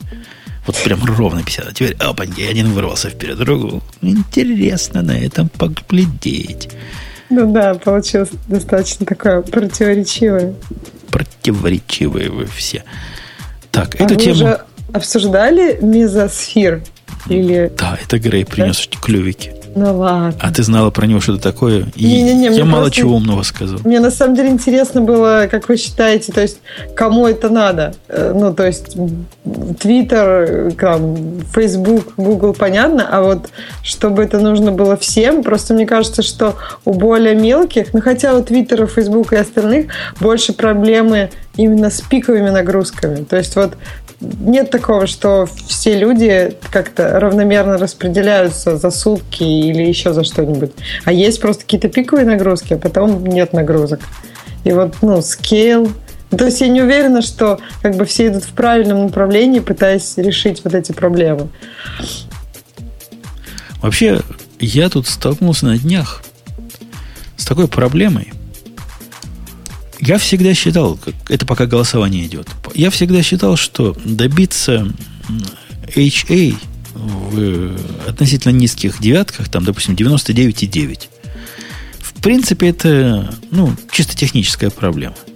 Добиться уже больших SLA, это уже прямо начинается, затратные вещи идут. Вот столкнулся с задачей, в которой даже 50% SLA добиться трудно. Представьте, просто вот вообще такая задача оказалась не, не, ну, не HA, не, нерешаемая с точки зрения высокой availability А, и почему? живучести. Там как-то все, ну, то Там есть очень все. Не, не, там проблема э, в состоянии. Во-первых, там всего много и быстро, а во-вторых, состояние необходимое для, для всего. И М. там так все... Ты все Мгм. понимаешь. То есть, пока наиболее, наиболее реалистический вариант, хотя, скорее всего, он всего по скорости не пройдет, это держать состояние в распределенном каком-то, ну, типа Hazelcast, и вот таким образом добиваться его шеринга, хотя это тоже там сильно проблемное решение. В общем, страш, страшное дело. Страшное дело. Мгм. Я уже готов вот в этой системе, готов перейти от Active-Active, который, собственно, с самого начала планировался, к такому полу, полугорячему Active, такой типа, типа Active и второй. Но на самом деле не очень Active, а на всякий случай. И на случай катаклизма только. И меня это расстраивает. Сложная, сложная архитектура какая-то выходит. А все из-за того, что, дорогие мальчики и девочки, если ваши воркеры сильно stateful, то вы вызываете себе проблемы по самое не могу и на поздних, Да. и на разных этапах, и на ранних этапах. Так, а может как-то никак это не- нельзя задачу так развернуть, чтобы они не были так stateful? Это, это сильно сложно. Я уже на позднем этапе, это не совсем наш А. проект, и как-то... А. м, Ну, то есть, теоретически, если бы с самого начала, то, ну как, ты вообще... Ну, пони- теоретически ее можно правильно сделать, но Ну, вот есть, с да, этого что- момента ее правильно сделать, по-моему, просто невозможно. А, ну когда уже какой-то ну, готовый проект и уже там не очень хорошо, да, тогда, может быть, нет вариантов. Ну, У них там есть такой генетический алгоритм, такой, знаешь, такая нейронная система, которая вот чисто только вертикально может расти. Там разное Мгм. всякое такое есть. Ну да. Все прям а, побывав бы. Ну что, голосование завершено. С минимальным перевесом в один голос победил докер. Ну круто. Но победил. Э, Жень, это твой голос? Я, я- ау, я тоже мог голосовать, но я не знаю, как эти стрелочки, пальчики ставят. Все никак не выучу. Поэтому нет, я, я никак не голосовал. Но у нас был еще один голос в запасе, чтобы перевесить. То есть, если бы не хватило, Хороший мы бы выдали, выдали Да, бы да, свой. А, а ты, значит, ты не в микрофон говоришь, да, все еще? Тебе, то есть, Я, слушатели да, на микро- микрофон. Мне очень понравилось. Я открыла коробку, и там написано, там та- была такая надпись с конфеткой, и типа покупайте у тех, кто дает вам конфетки. Я даже потом, наверное, в Твиттер опубликую. Там я конфетку еще не съела. Это мне очень понравилось. Ну и микрофон красивый, да. Ну, то есть Это, это, коробка. ж- это же европейцы, да, они вот любят всякие. Почему мне показалось, это ра- разве европейцы? Это у тебя рот? Да. По-моему, это, по-моему, это австрали- австрийцы, нет? Или австралийцы? Подожди, мы же покупали на BSW. Не, ну какая разница? А конфетку думаешь, что BSW Конфетка, вложил? мне кажется, да, какая-то американская конфетка вообще была. А, ну BSW, да, эти. Не, ну, в общем, я не знаю, там так много всяких девайсиков, что я прям даже не разобралась. Там еще отдельная коробочка, и я так понимаю, что это принесли какую-то подставку. То есть подставка была в отдельной коробке. Ну, конечно, подставку тебя, ж- может, тебе ногу какую заказали прямо. Не-не-не, нога там вместе с... Нет, нога там вообще огромная есть. Там есть еще такая прям подставка, которая похожа на такую горелку. Там всякие... Она такая железная, она такая, я так понимаю, для того, чтобы если что-то трясется, она будет там... называется. По-моему, ты про, про поп-фильтр говоришь, нет? Так вот, это, я, я думала, что это поп-фильтр, но почему там нет никакого фильтра? То есть там нет никакой такой тканечки или там... Там Ну, железочка. на- А, это, Да, наверное, шок-маунт, наверное, Я такая. Да, Блин. да, Шок-маунт. по-моему, там было написано шокман. Окей. Ну, в общем, я, я публикую фотографии, я все соберу. Ну, я просто... У меня теперь, мне кажется, мне тоже нужна какая-то студия, потому что собирать это каждый раз будет, наверное, как-то... Конечно, к столу надо. У тебя есть стол? Так стол, у меня есть, конечно, стол, но просто я тут его иногда переношу, чтобы там куда-то, чтобы было удобнее, потише, еще что-то. Тут, Ну, с так таким, уже с таким работать. микрофоном ты Да. ли- лицо подвинешь к нему, и будет хорошо. Не надо Ну, будет никуда двигать. Ну, в общем, да, выглядит, Мы конечно. бы Грей дали сказать, но у него стоит эхо подавления в его скайпе, потому что он не читал сайт Tips. Tips umputan.com и не, не, не, не научился, как это отключить. Поэтому, когда мы говорим, его само отключает. Мы не специально. Я не нашел у тебя это, честно говоря. Ну, ладно. Шапа все-таки пошел пробовать. Ладно. Окей. Э, Ну что, последнюю или, или в пользователей? Ну, Ну, пусть как- что выберет. Что Ксюшенька, выбери еще Так что-нибудь. я не знаю, что вы еще обсуждали. А Мне ты вот, например, скажешь. еще понравилась первая тема, которая у нас была про Windows 9. Вы ее обсуждали, которую убрали с Хабра? Нет. Которая... Я вообще там даже был- не в курсе. Я Windows слышу, сразу мозг отключается. Нет. Рассказывай. Ее В добавить? темах радиота была первая тема. Ну, то есть я начинаю читать темы, и там Windows 9. Э, Я думаю, ну, интересно посмотреть, что она выйдет в сентябре. Открываю Хабр, там ничего нет, что типа тема убрана. Но пытаюсь понять потом по кэшам, что и как. Я так понимаю, что это все-таки была шутка, потому что там было, что Windows 9 будет бесплатная, что э, там была такая замечательная картинка с плашками пря- прямо вот в этом пуск-меню. Я, конечно, допускаю, возможно, что большинство там товарищи из Microsoft э, там индусского происхождения считают это сильно красивым, но выглядит оно странновато. Вот. И еще там было что-то такое, что меня прям смутило. Ну, в общем, я так понимаю, что это была шутка все-таки. Скорее, чем правда. Поэтому с Хабра и убрали эту новость. А кто ее добавил? Грей? Мгм. Да. А ты, ну, то есть, как шутку это тоже хотел рассказать? Или ты... ш- На самом думал, что- деле видел, что там есть какое-то количество подобных же новостей на западных сайтах. И они там, кажется, не очень подозревают, что это шутка. Странно, почему... Нет, я как бы... Вот, у меня, вот я не знаю, шутка это до сих пор или нет, потому что ну, меня удивило, что это с Хабра убрали, но, может быть, убрали по какой-то другой причине. Может быть, этот человек, например, как-то чем-то себя, не знаю, а, опорочил. Хабр, по-моему, любит так убирать всех, когда им что-то не нравится. Но странно... А, еще название у него Threshold, вот. По-моему, это странное название. Но, не знаю, Microsoft может и удивить тоже. Ну, нам подсказывают чатики, а именно к Save Score. Говорит, что он порнокартинку вывесил вместо заметки. Видимо, ее как раз и читал Грей. И вот его за это заминусовали. А Грей хотел, чтобы и мы порнокартинку обсудили. Но промахнулся, потому что Бобука нет сегодня нет. порнокартинки. Вот если поискать в кэшах там чего-нибудь, если в Гугле, например, то можно найти Facebook. Э, я так понимаю, это Facebook самого Хабра. Ну, видимо, там перепост статей. И там не порнокартинка. Там вот... Ну, там, там... Просто легкая эротика. Нет, там меню пуск с плашками. Это, конечно, порно, но в другом смысле. Ну, в смысле, выглядит, конечно, это как-то странно, на мой взгляд, любителя. Э, давайте на оптимистической ноте и в то же время на юмористической закончим. Да. Ну, Microsoft, Microsoft, ага. Azure Document DB. NoSQL решение от Microsoft. Это уже звучит смешновато. Почему? То есть Они Microsoft, у него там MS SQL, такая реальная база для реальных чуваков, которые просто не хватило денег на Oracle. Но достаточно, чтобы купить вот эту балалайку. А вот теперь они пошли в рынок для нищебродов. Так нет, ну подожди, это же все равно SQL и NoSQL это для разных задач. Это не для разного кармана и не для разного количества денег. Это как, подожди, подожди. Если бы ты почитал про документ DB от, э, от Microsoft, то ты да. понял, что у них такие же понты, как у Postgres. То есть на самом да. деле они не, не как Монго. Монго по сравнению с ними это просто фе. Это просто угу. неприлично упоминать. У них там транзакции есть, у них там, я не знаю. Все как больших? Ну, про Join они умалчивают, но строгая консистентность везде есть. Конечно, они при этом умалчивают, что означает строгая консистентность в распределенной системе. А когда мы в следующий раз будем обсуждать системы сервис Discovery, мы поговорим о том, какова цена строгой консистентности бывает. И вы поймете, что базы данных ну, только для очень специальных случаев могут быть настолько строго консистентны, как они тут нам пытаются рассказать.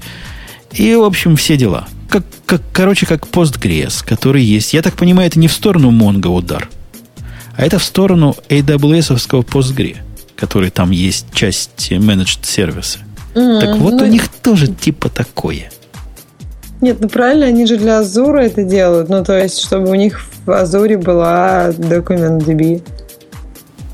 В статье, которая вот тут у нас на Гигаоме, упоминают рядом с ним Mongo, но говорят, нет, это не как Mongo, это круче, но это типа как Amazon DynamoDB, что смешно просто. DynamoDB даже не документная база. То есть к Mongo в этом смысле это ближе. Ну, мне кажется, это опять же ближе к, к тому очень специальному пониманию, что такое NoSQL, который нам гость из Postgres рассказывал. Ты же была, Ксюша, на этом да, докладе? Да, докладе. да, да, да. Это, это было, это стоило послушать хотя бы просто для, для памяти. Чтобы, чтобы запомнить. Да. Вот. И технических подробностей сказать не могу. Как оно работает, сказать не могу. Деталей в интернетах мало, это совсем новая, новая фигня, но концептуально теперь у Microsoft есть и решения для больших данных, big data, то бишь Hadoop и HBase. Как-то у них по-своему HD Insight Hadoop платформа у них есть. Э, то бишь это как в Амазоне Redshift, по-моему, такой же называется. И теперь и для того, для чего в Амазоне есть Dynamo плюс Postgres, у них вот есть вот эта, вот эта штукенция. Если кто попробует, дайте знать, расскажите, как оно, как оно в жизни, на что оно похоже больше всего. Ну вот они, да, пишут, что это может напомнить вам MongoDB и Couch Couchbase, а, но они сами это пытаются как бы пытаются пиарить как э, что-то, ну, то есть более похоже, да, на DynamoDB или там гугловскую Cloud Data Service. То есть это как больше Key Value Store, чем Document Database. Но странно при этом называть это DocumentDB, но это уже другой вопрос.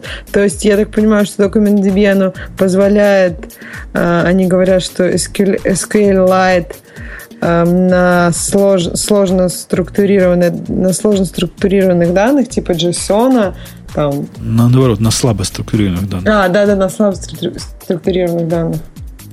Ну, в этом смысле и Mongo можно называть, что у него SQL-like query, типа, ну, тоже такие они декларативного типа query, хотя э, как а что, а что не SQLite? То есть SQLite, я представляю, select что-то from что-то. А что значит не, SQL, не SQLite query? Это как? Ну, например, в Кауче в свое время, Ага. по-моему, все операции доступа делались через какую-то их версию MapReduce. А, то есть... Но это уже будет типа не дел- SQL. А, это не. SQL. Ну да, Не да, да. Да, да, да. Ну, вообще, во многих NoSQL решениях, вот ты посмотрела бы, как в Динамо это запрашивают. Там тоже места, где запросить свободным текстом практически нет. Ты можешь сказать, хочу private key такой, range key такой. Все. Или range key в таком-то рейнже. Все. Это все, все, что тебе доступно. Ну, там всякие агрегации, шмагрегации, сканы и прочее есть. Но Mongo в этом смысле больше всего похожа на традиционные запросы, хотя тоже от них стоит, прямо скажем, далековато. Ну, понятно, что они имели в виду, по крайней мере. Я не думаю, что вы от нас услышите подробный рассказ, как, как с этим, во всяком случае от меня, как этот документ DB в жизни работает, то вряд ли я его буду пробовать. Но если у кого, повторюсь, будет реальный опыт, приходите, расскажите, мы с удовольствием пустим вас и послушаем. Мы так и не нашли в, среди радио аудитории, кто Azure'ом пользуется. Хотя я знаю, например, вот в Сиэтле популярно для iOS-девелоперов пользоваться Azure'ом этим, потому что он предоставляет э, некие возможности. То есть, если тебе нужен какой-нибудь там сервер для iOS-приложения, скажем, у тебя приложение, например, с заметками, и ты хочешь там их sync'ать, это, то есть, Azure тебе предоставляет ну, дос- достаточно удобный доступ. То есть тебе не нужно мониторить там сам сервер, то есть у тебя, ну, это как, то есть, э, типа, наверное, это PaaS, как platform as a service. То есть тебе не сам сервер дали, а уже что-то, куда ты можешь просто скриптики положить и там их дергать по каким-то адресам. Ну, то есть чуть удобнее. Но вот в России, по-моему, так и нет никаких людей, которые Azure'ом пользуются. Мы же тогда искали. М, Да. Кстати, мы упустили, что, оказывается, теперь можно поиск в Private Registry делать в докере. В докере? Ну, то есть, вот как, как Docker Search работает с, э, с хабом, теперь, видимо, я не знаю, не пробовал. Видимо, также будет с приватным работать. Так, а ты, по-моему, же проси... Ну, тебя это и расстраивало, что нет этого. Меня расстраивало нет, просто что значит есть. Как бы был API и для этого и раньше. Ну, в Но оно каком смысле оно сейчас именно- есть? В клиенте не работало, да. А. Я попробую, интересно. Ну, подождите, блин, не уходите, не уходите. Я, вот- я прямо сейчас Не попробую. Настолько интересно. Не расходитесь, да. А Чатик ждем. А ну-ка, давайте я зайду в свою А у систему нас, кстати, в чате вот, да, уже кто-то пишет, что пользуется а- Azure'ом. Так что Ну, надо всё. нам под множество этих людей, которые и Azure'ом, просто раньше, я помню, даже голосование делали, что типа кто-то пользуется, и оказалось, что вообще даже в чатике нет никого. Ну, то есть он еще год назад, мне кажется, совсем был вот просто как название. Все знали, что у Microsoft есть то же самое, что у Амазона, но никто как-то сильно его трогать не хотел. Гугловый хотя бы все хотели трогать. А тут даже вроде... Напоминает. Ну что? Ну, как-то я не понимаю, что значит он ищет. У меня докер 1.2 стоит. Докер Search ищет, как я искал, по докер хабу. В каком месте Search теперь Может, надо работает? что-то указать ему? Ну, я ключики типа показать попросил, а оно что-то не, не признается, где, где внести свой, свой регистр. Я не знаю. То есть для меня пока не очевидно, как это сделать. И, тема наших слушателей, да? Да. Да? Что там такого интересного? Так. Ну, в общем, а кто тебе сказал, что это вообще можно? То есть ты где-то это прочитал? Во-первых, мне в скайпике, в, чатике сказали, в Мгм. твиттерике сказали. Во-вторых, самым последним пунктом у них это написано. Последним пунктом последнего подпункта. Как самая такая э, ерунда. А, да, да, да, поиск. М, интересно. Ну, в общем, может быть, это для этого отдельная команда есть какая-то? Типа Search and Private, а не...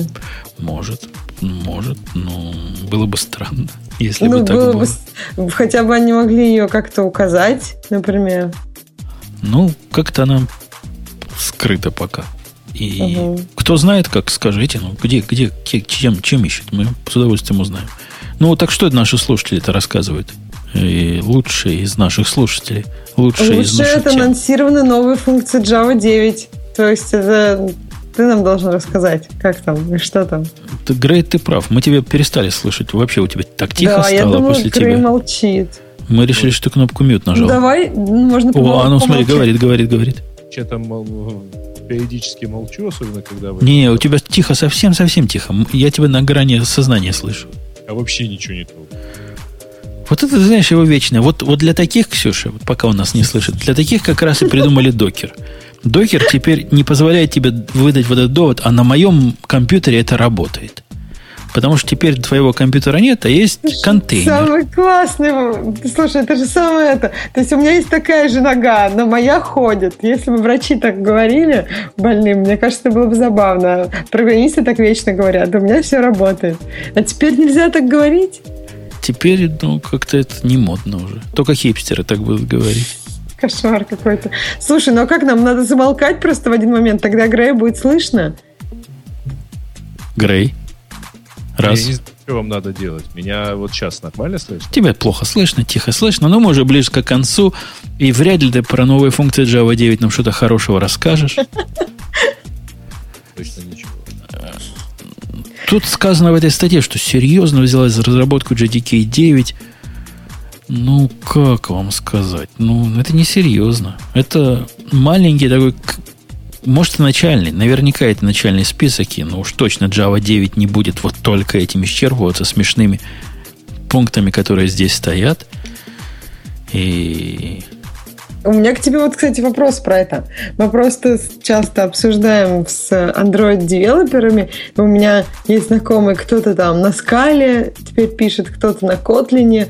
И у меня есть такое, может быть, неправильное ощущение, что Java просто все хорошее, ну, там, всякую функциональщину вкусную из скалы или там из Котлина, весь какой-то синтаксический сахар, ну, который интересный. Понятно, что не весь, весь невозможно, но вот что-то оттуда, что-то оттуда в итоге втянет к себе, и вот языки, которые вот поверх JVM и такие похожие на Java, они будут не столь популярны. А как вот те, кто пишет, ну, то есть большинство тех, кто пишет на Java, Scala, Kotlin, они не согласны. Говорят, вот, Oracle никогда ничего полезного не сделают.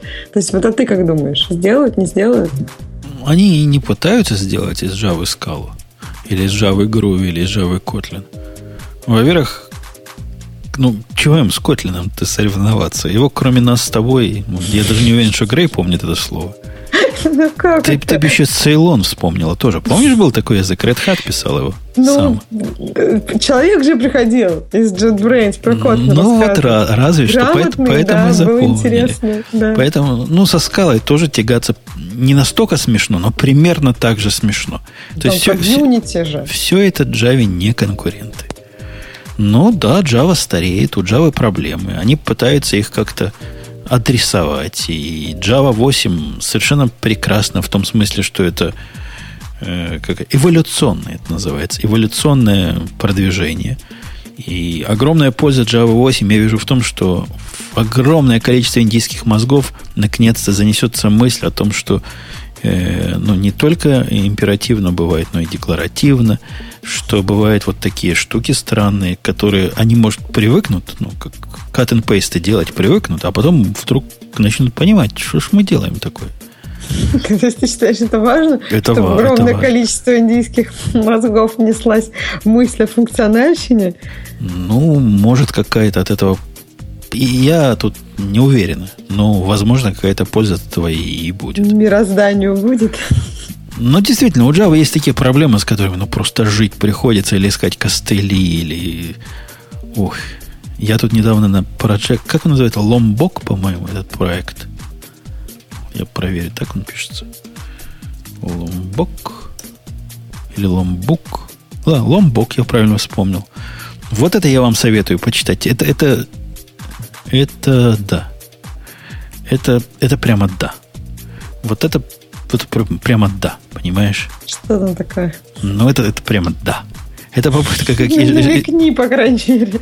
это попытка сделать из, с точки зрения тех, кто этот проект делает, негодной Java, годную Java, но совершенно негодными средствами. В результате получается нечто такое странное. Ну, они там, знаешь, что делают? Это новый Kotlin какой-то?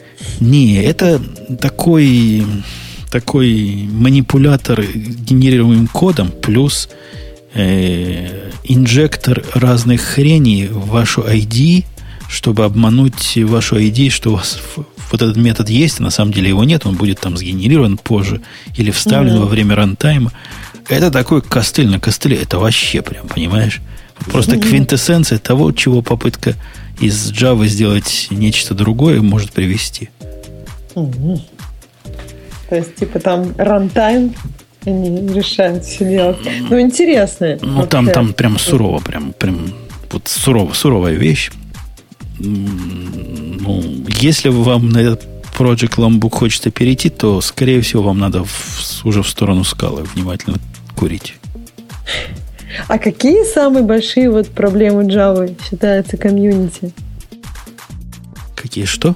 Самые большие проблемы у Java. То есть вот что самое большое тебя раздражает в? Да ты не, у Java нет особых проблем. Нет проблем. У Java нет особых проблем. Ну, ну, то, что она многословная, кого это волнует, в конце концов. Так а скала очень такая, очень лаконичная? Скала лаконичная. Раздражает в Java больше всего вот в современном мире, когда у тебя, собственно, большинство программирования – оно выглядит как соединение одних э, труб с другими mm. трубами при mm. помощи третьих труб. И в Java средств для... И у тебя вот эти дата, объекты, которые описывают данные, mm вылезают, ну, если не на самый первый план, вот твои модели, понимаешь, вот mm эти все структуры, да, они сейчас. вылезают на высокий план, и в Java это сделается очень многословно. Ну, то бишь, либо ты используешь какую-то генерацию кода, как mm. делаю я. Я описываю все модели в протобафе и генерирую из этого страшнючий код, который из него прото генерирует. Ну, понятно, ты его не смотришь потом. да. Что, что Либо, как мой коллега тут в виде реш... альтернативного решения используют ну, подобные штуки, но не протобафовские, но тоже кодогенераторы. Там есть такая штука, называется Podja Builder, генератор Podja билдеров. То есть ты делаешь объект, представляешь, на Java, в котором угу. описываешь поля. К этим полям, поскольку они приватные, ты же не хочешь угу. их открывать, ты делаешь ну, get, get, get, get, get, get, get.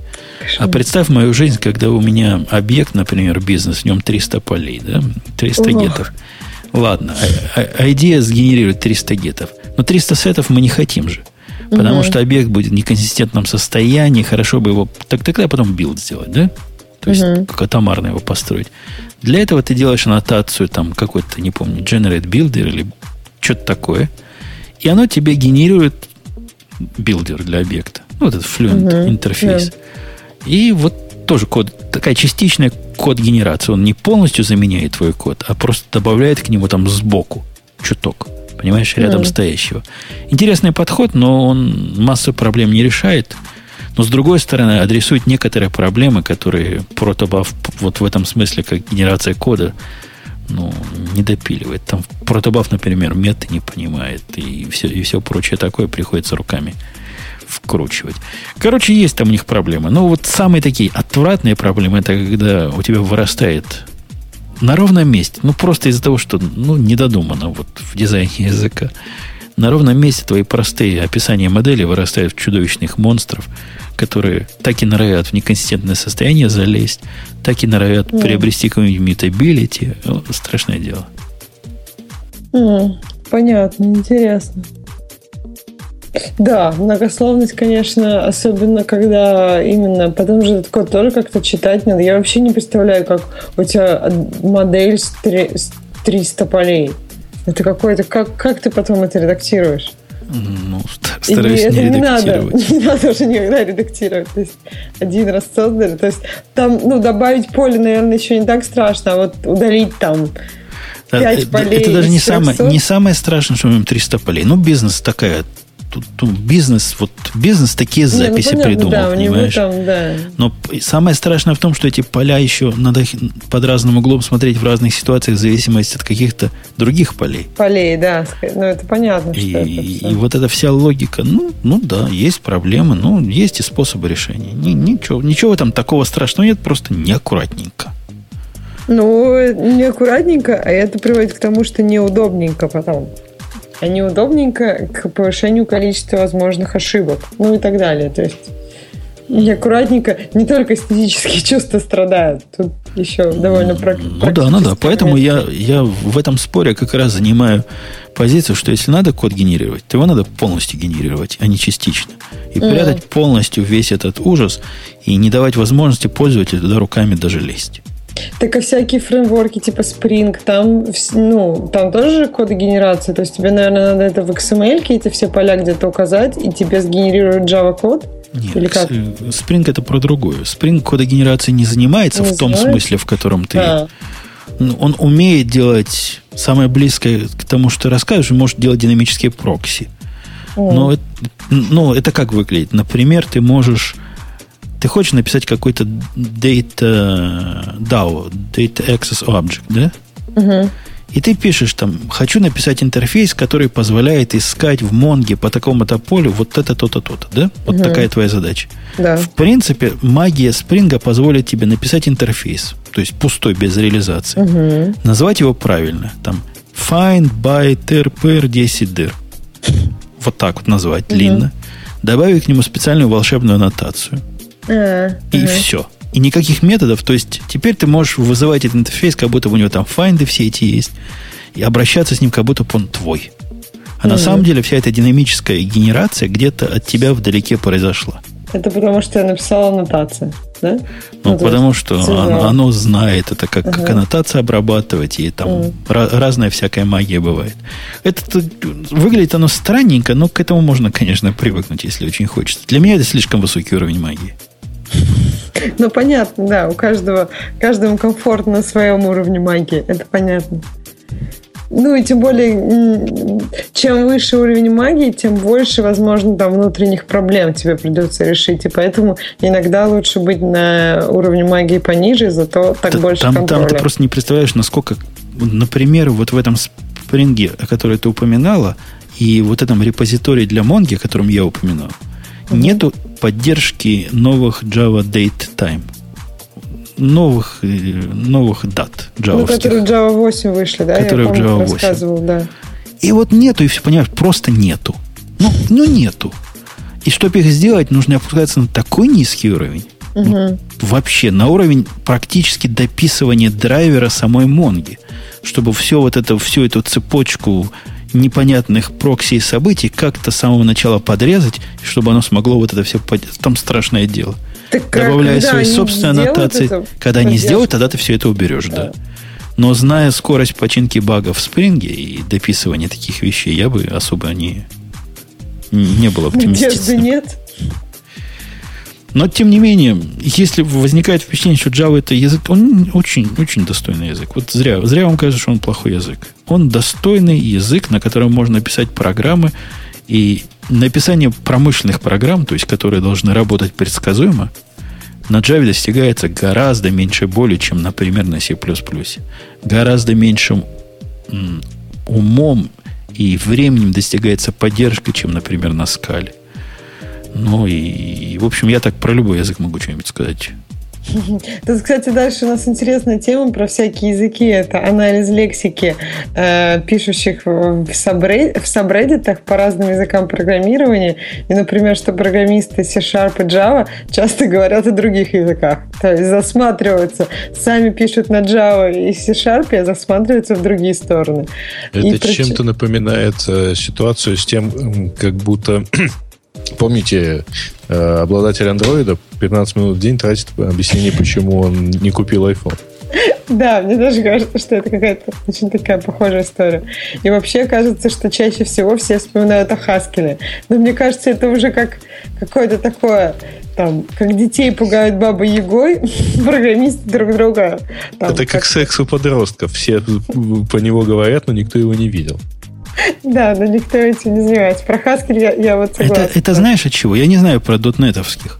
Но программисты на Java на самом-то деле не только на Java пишут, не сколько на Java пишут, на всем остальном вокруг Java. А разница, например, между написанием на Java и Spring, или на Java и на Аке, или на Java и, не знаю, Vertex, между этими тремя хренями разница поболее, чем написание на Java и на Go, например. То есть мы и так многоязычны по, по нужде. определение, да. Да, поэтому нам легко глянуть ну, на сторону и посмотреть, а что там, может, может какое-то волшебство придумали, где не надо себе голову переключать каждый раз. Да, мне кажется, на Java вообще, да, так много всякого волшебства, в принципе, вокруг Java. И поэтому как-то как-то хочется об этом, наверное, говорить и нормально об этом говорить. В общем, язык C чаще всего вспоминают вместе со словом эм, hardware. И мне кажется, это логично, в принципе. C, он для этого есть, чтобы везде работало. Но раньше еще C вспоминали, когда слово system, system level. А теперь эту нишу Go прямо уверенно занимает Go. Все проекты, которые ну, system level современные, угу. с которыми я вдруг встречаюсь иногда, Docker, э, ETCD, это же самый консул, который упоминал, все они гошные проекты. Я тоже, на самом деле, все чаще и чаще там встречаю гошные проекты, но ты думаешь, что это вот не, не такое вот прям веяние и хипстерство. Ты думаешь, это прям вот, ну, серьезное, очень широкое распространение? Я думаю, они вот из этого поля, вот этот уровень системности, уровень, скажем, системности докера, вот это user-land system level, он, и мне кажется, полностью Go займется. Ну, наверное, да, это будет все прогрессировать еще. Если сейчас уже так много проектов, то скорее это пойдет дальше. То есть, ну да. Ну, интересно, новые языки рождаются. Это, это тоже плюс, мне кажется. Хаскель считают самым абстрактным и теоретическим. Ну, тут, мне кажется, нечего сказать.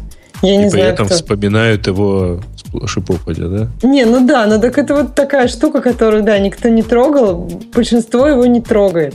Но вспоминать о нем как-то приятно, как-то нечто недостижимое, наверное. Ну, в общем, тут, наверное, нечего больше добавить. А больше всего ругательств употребляют вместе с PHP. Что, в общем, тоже нечего добавить, да?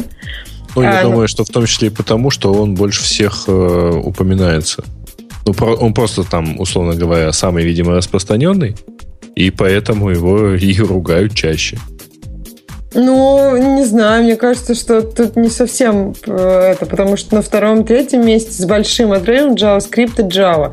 Ты уверен, что все-таки, ну, спорный вопрос, мне кажется, JavaScript сейчас едва ли менее распространен, чем PHP.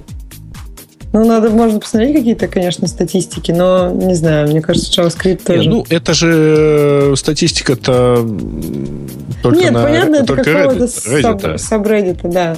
Но... Не какого-то, а там это, это же подразделение Reddit на Да, языки программирования. Да, mm-hmm. да, да. Понятно, что можно еще там кучу разных статистик. В общем, а меньше всего ругают Visual Basic, а, меньше всего ругательств в плане Visual Basic, Haskell, Rust и Clojure. Э, во, во фразе, которую нам тут слушали, пишет PHP хороший язык, одно слово лишнее. Вот все нормально, только какое-нибудь слово уберите, и будет будет истинная PHP фраза. Язык. Там PHP язык, а, так сказать, questionable буквально. А, подожди, а PHP хороший. А PHP хороший. Или Хоро- так, хороший, это хороший. Хороший, да, понятно. Ну, понятно, то есть это не факт, что язык, но хороший, да? Так, угу. дальше что у нас еще такого? А, так. Хм. Так, ну Стив Балмер наконец купил Клиперс. Э, Женя, ты типа и будешь Почему за него наконец? Ну, а там что, долгая процедура хотел? на самом деле была. Нет, там была долгая процедура, которая была связана там с тем, что выгоняли предыдущего владельца, принуждали его продать, и в итоге он его продал. А, а предыдущий владелец это это это, это, это Дональд Стерлинг его там как-то в чем-то уличили и заставили расист, продать. Старый расист. Старый, да.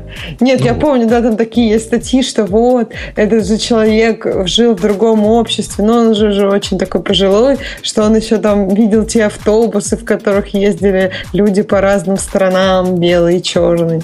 Ну, то есть, да, это была какая-то странная история, очень скандальная. А за сколько ему он продал? 2 миллиарда долларов. Ну, так с самого начала и говорили, что таки будет. Так и зачем Балмер эту штуку купил вообще? Ну, у них принято. А ты знаешь, вот как его зовут-то? Э, ну, который Даллас. Подскажите, кто Мэвериксом владеет? Тоже известный в нашей области человек. Э, так э, извини, он в вашей области известный. Это ты у нас баскетболом Не, болеешь. не, не в баскетболе, в нашей хай-тековской области известен. Про IT, да. Да. Я так поняла, что это в IT человек вместе, нет?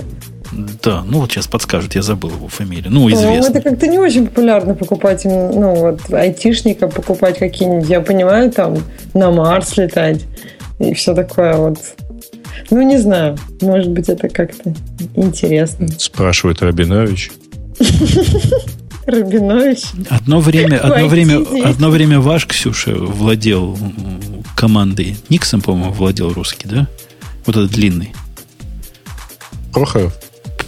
По-моему, у Прохорова была одна из нью-йоркских Ну. команд. Я не помню, которая из двух. Зачем? Зачем? Вот Но это бизнес. Если команда хорошая, так это бизнес. Это такое прям вот не бизнес-вложение. прям. найти другого бизнеса. Это А вот- чем, а чем плохо? То есть это люди Нет- ради нетсами зарабатывания владел, денег говорят, да. покупают эти команды.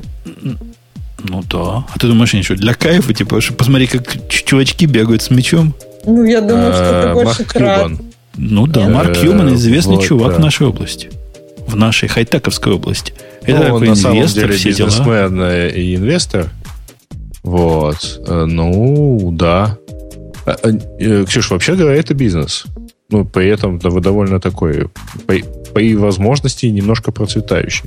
М. Ну, чис- чис- чисто бизнес, да, это не для то прикола. есть, Ну, как- не знаю, у Балмера есть некая экспертиза в IT. Может, конечно, не очень удачная, но все-таки есть. Там, То понимаешь, в чем дело? Там же, вообще говоря, у него экспертиза в менеджменте. Я не думаю, что он в последние лет там, 30 писал что-нибудь в виде кода, если он вообще когда-либо этим Да занимался. причем тут код? Тут же экспертиза, я имею в виду не в плане кода, а в плане просто каких-то, ну, я не знаю, трендов, тенденций, еще чего-то такого. Я себе трудно, э, ну, вообще не представляю, как бизнес-модель работает и насколько должна быть успешная команда, чтобы быть прибыльной. Но, судя по тому, что покупают, достаточно, наверное, выйти... По-моему, даже в финалы не надо выйти, чтобы быть крутой командой для Так, а что им, денег. кто им дает деньги? То есть это они, ну, как бы Кому? фанаты, которые покупают некую продукцию, или это вот именно деньги за выигрыш каких-то, ну, Подожди, подожди, подождите, ребят, вы чё? Значит, за что команда получает деньги? За билеты, проданные на ее матч. Например, на ее стадионе. Ну, вообще, за я не- сувенирную продукцию. Нет, за сувенирную продукцию права я сразу трансляции. сказала. Не, подождите, нет, за ну, права а трансляции. трансляция, это За да. трансляцию их игр. Ну, или там как-то может делиться между лигой, Там, или там ну, лига продает, неважно. да, делятся. А, значит, тоже. Да, призовых там как раз не очень много. А. Второй А кто им призовые платит? Подожди, а какие призовые? Кто, кто кому призовые платит? Вы о чем? Там может быть... э, Это ну, не шахматы, это в шахматах там. В теннисе еще. Ну, кто-то. шахматах еще повезло, там же один человек в команде. Тут даже если будут призовые... есть еще одна статья, примерно очень похожая на э, IT в виде, например, нас. А вы никогда не видели, когда-нибудь видели спортивную команду в чистых белых майках? Обычно в грязных. Обычно с названием Нет. спонсора. Нет, ну это понятно, да. Ну вот. Ну, реклама, да, да. Центр наш, по-моему, называется AT&T Центр. Тоже за это, небось, Меня это небось удивляет, что берут. в- вот в Сан-Франциско тоже огромный стадион, это, и он AT&T стадион. Когда мне первый раз кто-то про него рассказал, я просто себе представить не, мо- не могла. Ну, то есть, например, в Москве нет МТС стадиона или Билайн стадиона, или, ну, то есть, как-то нет такого. А вот тут есть. Меня это удивило. Но это только AT&T или это остальные компании тоже? Да, так? разные, которые... ну, Да, это зависит, ребята. Обычный футбол, ну тот, который soccer, там По-моему- же все, что угодно рекламируется. У Lakers называется Staples. Знаете, как магазин Staples Center. Ага, да. Так что по-всякому. Не не связано с телефончиками, Ксюша, если ты про это. М. Окей. И вообще никак не связано, а, в том числе никак не связано с, эм, вообще говоря, там, с физической формой команды, ее отдельных игроков и так далее. Это бизнес, да, у него есть там а, какие-то там, я не знаю, параметры, которые так или иначе зависят от того, как команда выступает. А, но вообще говоря, учитывая, что команды, ну, например, там NBA, э, НХЛ и, и подобных лиг, они обычно одни на город, ну или две, то там еще и понятная аудитория. В общем, бизнес. Бизнес. Просто мне кажется, что хорошо, когда твоя команда выигрывает, потому что к ней внимание намного больше, и реклама, наверное, стоит в ней дороже, и матчи там, билеты, билеты Безусловно. продаются больше, трансляции. Поэтому выиграть выгодно, но просто это опосредованно приносит много денег, а не какие-то там призовые. А так выигрывать, я думаю, для бизнеса выгодно все-таки. Не, безусловно, только еще и самим процессом управлять, продавать, э, заключать Мгм. договоры и так далее, это не менее важно.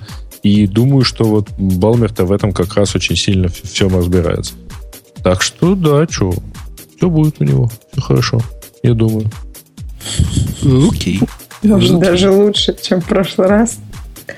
Окей, А, да. Я думаю, гл- главное, главное, чтобы в процессе матча не, вы- не возникла необходимость всем болельщикам выйти и зайти снова на стадион. Но смешно, пошутил. Ну, Да. вообще, он уже клиперсы купил, да? А, ну да, Лос-Анджелес который... Ну, не знаю, доведет ли он их до того состояния, как они были три года назад или нет. А вот это тебе вопрос. Ну, посмотрим. В смысле, доведет я до ручки, я имел в виду. То есть, до состояния, когда между двумя лос-анджелесскими командами эти считались «э», а Лейкеры считались «о». А теперь вдруг стало наоборот последние годы. В общем, прикольно. Посмотрим, что будет. Мгм. Так, ну что, все что ли? Ну как-то это, остальные... Ну, там есть еще тема, что делать, когда у вас новый сотрудник, и он всех донимает вопросами. Вы что обычно делаете? Какими, какими вопросами? Ну, вопросами, спектр вопросов, а где у кого можно ключи от шкафчика с тестовыми девайсами до там, а который solution файл мне брать для локального теста. Ну, то есть, как самостоятельность разных людей, она на разном уровне. И поэтому, мне кажется, кого-то это может напрягать, кто-то... Ну, то есть, вообще есть у сотрудника там какой-то период, несколько недель, когда вот он ну, не самостоятельный сильно, потому что он еще ничего не знает. Вот у тебя же недавно было много сот- сотрудников новых. Как вы решали? Не донимал кореец всех вопросами? Ну, вот когда кореец, когда я сталкивался с уровнем концептуальной пропасти образования и общего понимания, которое у него присутствует, я первые несколько раз поражался, а потом понял, нет, так жить нельзя. Ну, то есть я не могу ему сказать, пойди там на сервер, зайди там по SSH, сначала VPN, потом, потом SSH, чем зайди, сделай апдейт вот этой директу. Это для него, как я, как будто бы я говорю по-русски с ним, понимаешь? Он вообще, А, ну, ты чё? можешь по-русски с ним говорить? Мне кажется, по-русски то, русский можно выучить. А вот это, ну, то есть, как, ну, в общем, тут такая, Там да, склонируй директорию оттуда, пропасть, сделай. да. Ну, Это, это вообще просто, ну, это, это страшное зрелище.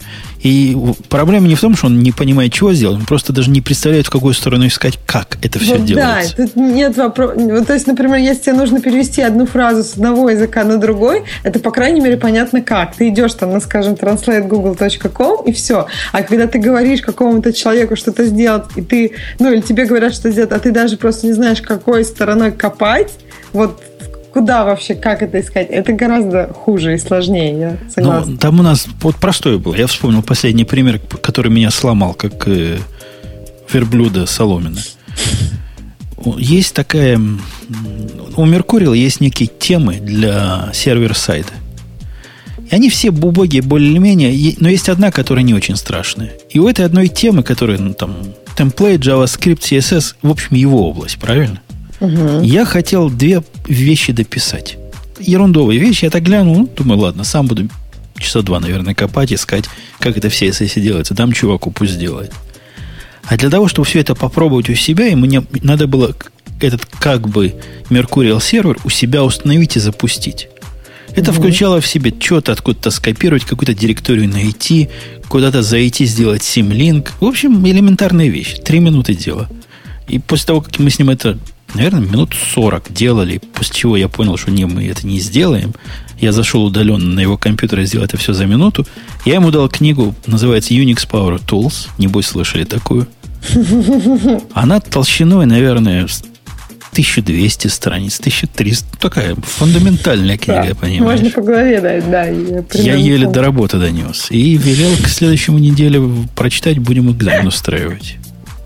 И что? Он не- пришел. Еще не знаю. Мы пропустили А. один визит. Ну вот на этой неделе я проверю, как он. Две недели ему хватило или нет. Не знаю, мне кажется, ну... это так было интересно. Я просто помню, вот я начала с работника технической поддержки, то есть мне нужно было отвечать пользователям на письма, а в это время я себе, ну, между письмами я себе поставила Linux, подняла там Apache и какие-то там странички с информацией, которая, которую все друг у друга спрашивали, когда им нужно было отвечать на письма. Ну, такая справочная некая информация по версиям продукта. Ну, то есть мне кажется, что это так интересно, что ну, я удивляюсь, почему он сам как бы не интересуется этим всем, этой областью.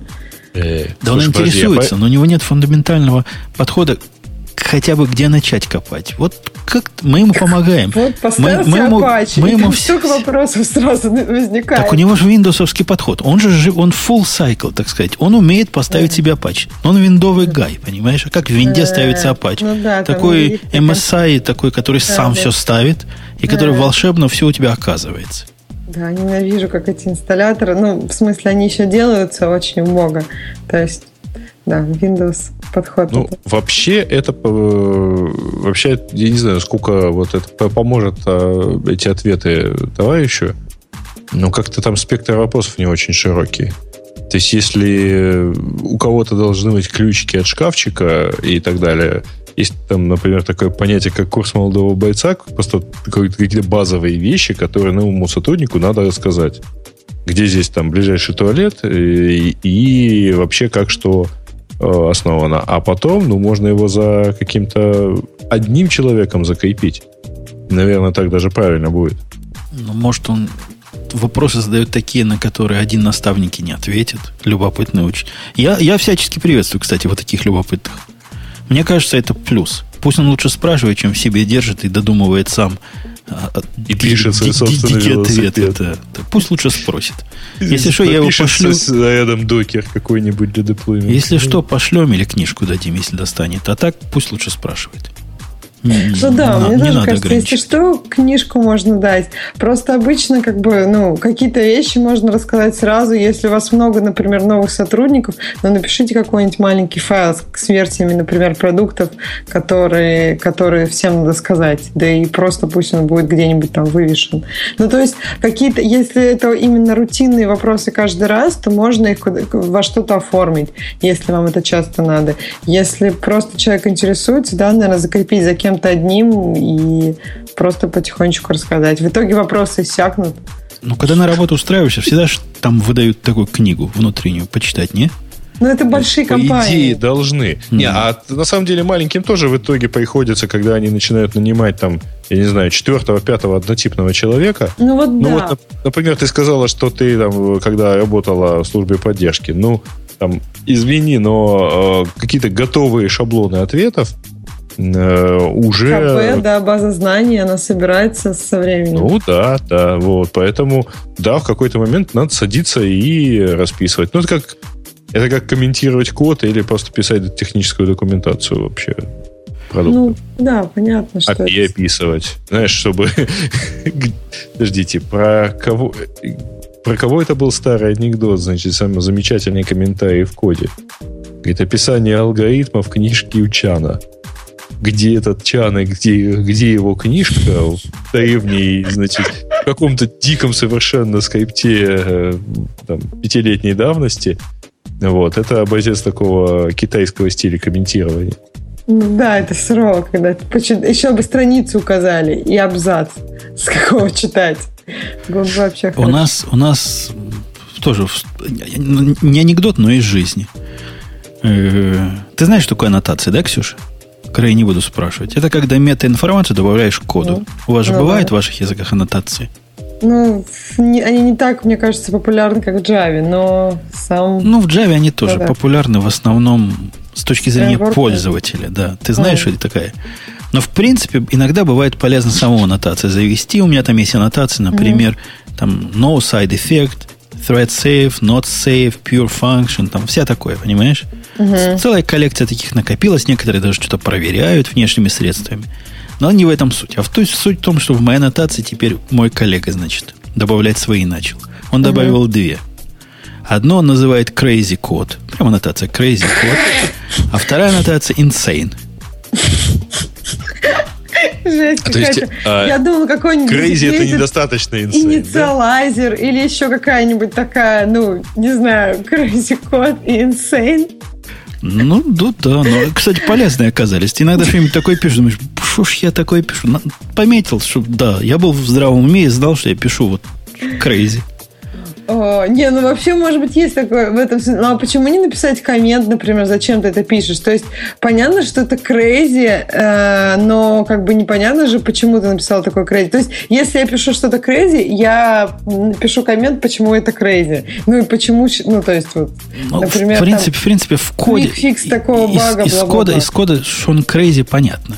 Но Да, вот. аннотация понимает потом, помогает потом понять, что его намеренно так написал. То есть были, видимо, какие-то причины. Какая разница, Да. какие причины? Нет, ну почему? Может быть, э, ну как бы не причина важна, там что это быстрый фикс там до релиза, но все равно, ну то есть, мне кажется, можно тут дать еще какую-то информацию. Например, там, я не знаю, что оно крэшилось по-другому.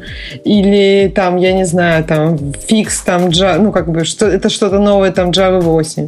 Ну то есть, вот хотя бы какую-то наметку, там, например, если ты через очень долго, ты понимаешь, что это crazy, понимаешь, что это плохо, но там не понимаешь, откуда начать искать. А тут ты сможешь понять, что, например, Ну, там нас- это... Насколько я понимаю, он теперь инсейнами этими своими заменяет те места, где у него раньше стоял комментарий «Kill me, please». Ну, надо было такую нотацию сделать. Kill me, please. Зачем ему инсейн тогда? Не, ну я поняла, да. В принципе, наверное, да, в этом тоже Поле- полезная нотация. Я, в принципе, ее поддерживаю. Он ее где-то сбоку и стеснялся, видимо, в основной пакет положить. Говорит, тут уже какая крутая вещь. Надо, надо, все будем пользоваться теперь. А, да. Э, Это было бы интересно, конечно. Тогда, мне кажется, еще надо такие аннотации обзывания. Написал твой коллега не очень код, ты ему такой тоже какой-то Ну, там статические т- код-анализаторы. Там в вашем коде 35 инсейнов нашлось. И еще 30 crazy код. Да-да-да. 15. Чего 15? Говорит, э, лет э, заключения тому, кто это написал. Наши слушатели, похоже, о чем-то своем говорят. То ли они нас не слышат, то ли они устали уже все. И поэтому предлагаю нам Они, сворачивать. они увлеклись предыдущей темой просто про, про то, как, что делать со старыми, с новыми сотрудниками. Ну да, а вообще сворачиваться пора. Мы, по-моему, два с половиной часа уже. Да, оставили. мне кажется, это я вас как-то это... Ну, пришла поздно. Сбила Да. с толку. С, Мгм. с пути истинного, да. И, Да. окей, сдвинули. Мы, мы, я думал, когда мы с Греем начинали, что мы коротенько сделаем, потому что нас же мало, но хоть в тельняшках, но мало. Но тут Ну да. пришла Вот Ксюша. тут вдруг в, в- в разговор. А зачем Ubuntu на десктопе? И все, и понеслась. Тут, кстати, в чате очень много пишут про Parallels 10. Я просто скажу, что да, Parallels Desktop 10 вышел. Но точнее, он сейчас все только по апгрейдам, и вот у нас через несколько дней он уже совсем выйдет. Там много клевых плюшек, как обычно, быстрее, выше, сильнее, и Yosemite. Если вам хочется с Yosemite, то вот это прям ваш выбор. Но понятно, что вам придется занести денежку. Вот. Вот так вот. И, и Ну, все по этому поводу кричат. subscription Да. модель, которую вы просто Ну, так да. стеснительно называете Но новой на самом версией. деле это, это subscription модель, просто называется она пока не так, как на самом деле. А вообще суть такая. Но он, правда, очень клевый и красивый. И- Ну, я бы вам параллельно дал свою командирскую за руку и пояснил бы, как надо правильно делать, но вы мне уже ответили один раз, что не для таких, как я, ваш Да. продукт. Поэтому Нет, ну на самом деле сейчас, так как вот, вот мы обсуждали, что у докера там 1.2, и у них еще очень много фиксов. Вот в Parallels уже 10, и сейчас даже посмотрели и на Linux, то есть э, там в Linux, в Linux виртуальных машинах их сеть там, по-моему, очень сильно быстрее стала. То есть, в принципе, сейчас не только Windows, то есть стали... стали вы бы сделали вашу штуку дружественной для бот Docker. Приблуды, которая сейчас работает Так Vagrant там есть для PD сейчас вышел. Ну вот прям он по умолчанию и не в бете, то есть так ну, что так, э, там все должно быть хорошо. хотелось бы спросить, при чем тут Vagrant, но, но, но я не спрошу.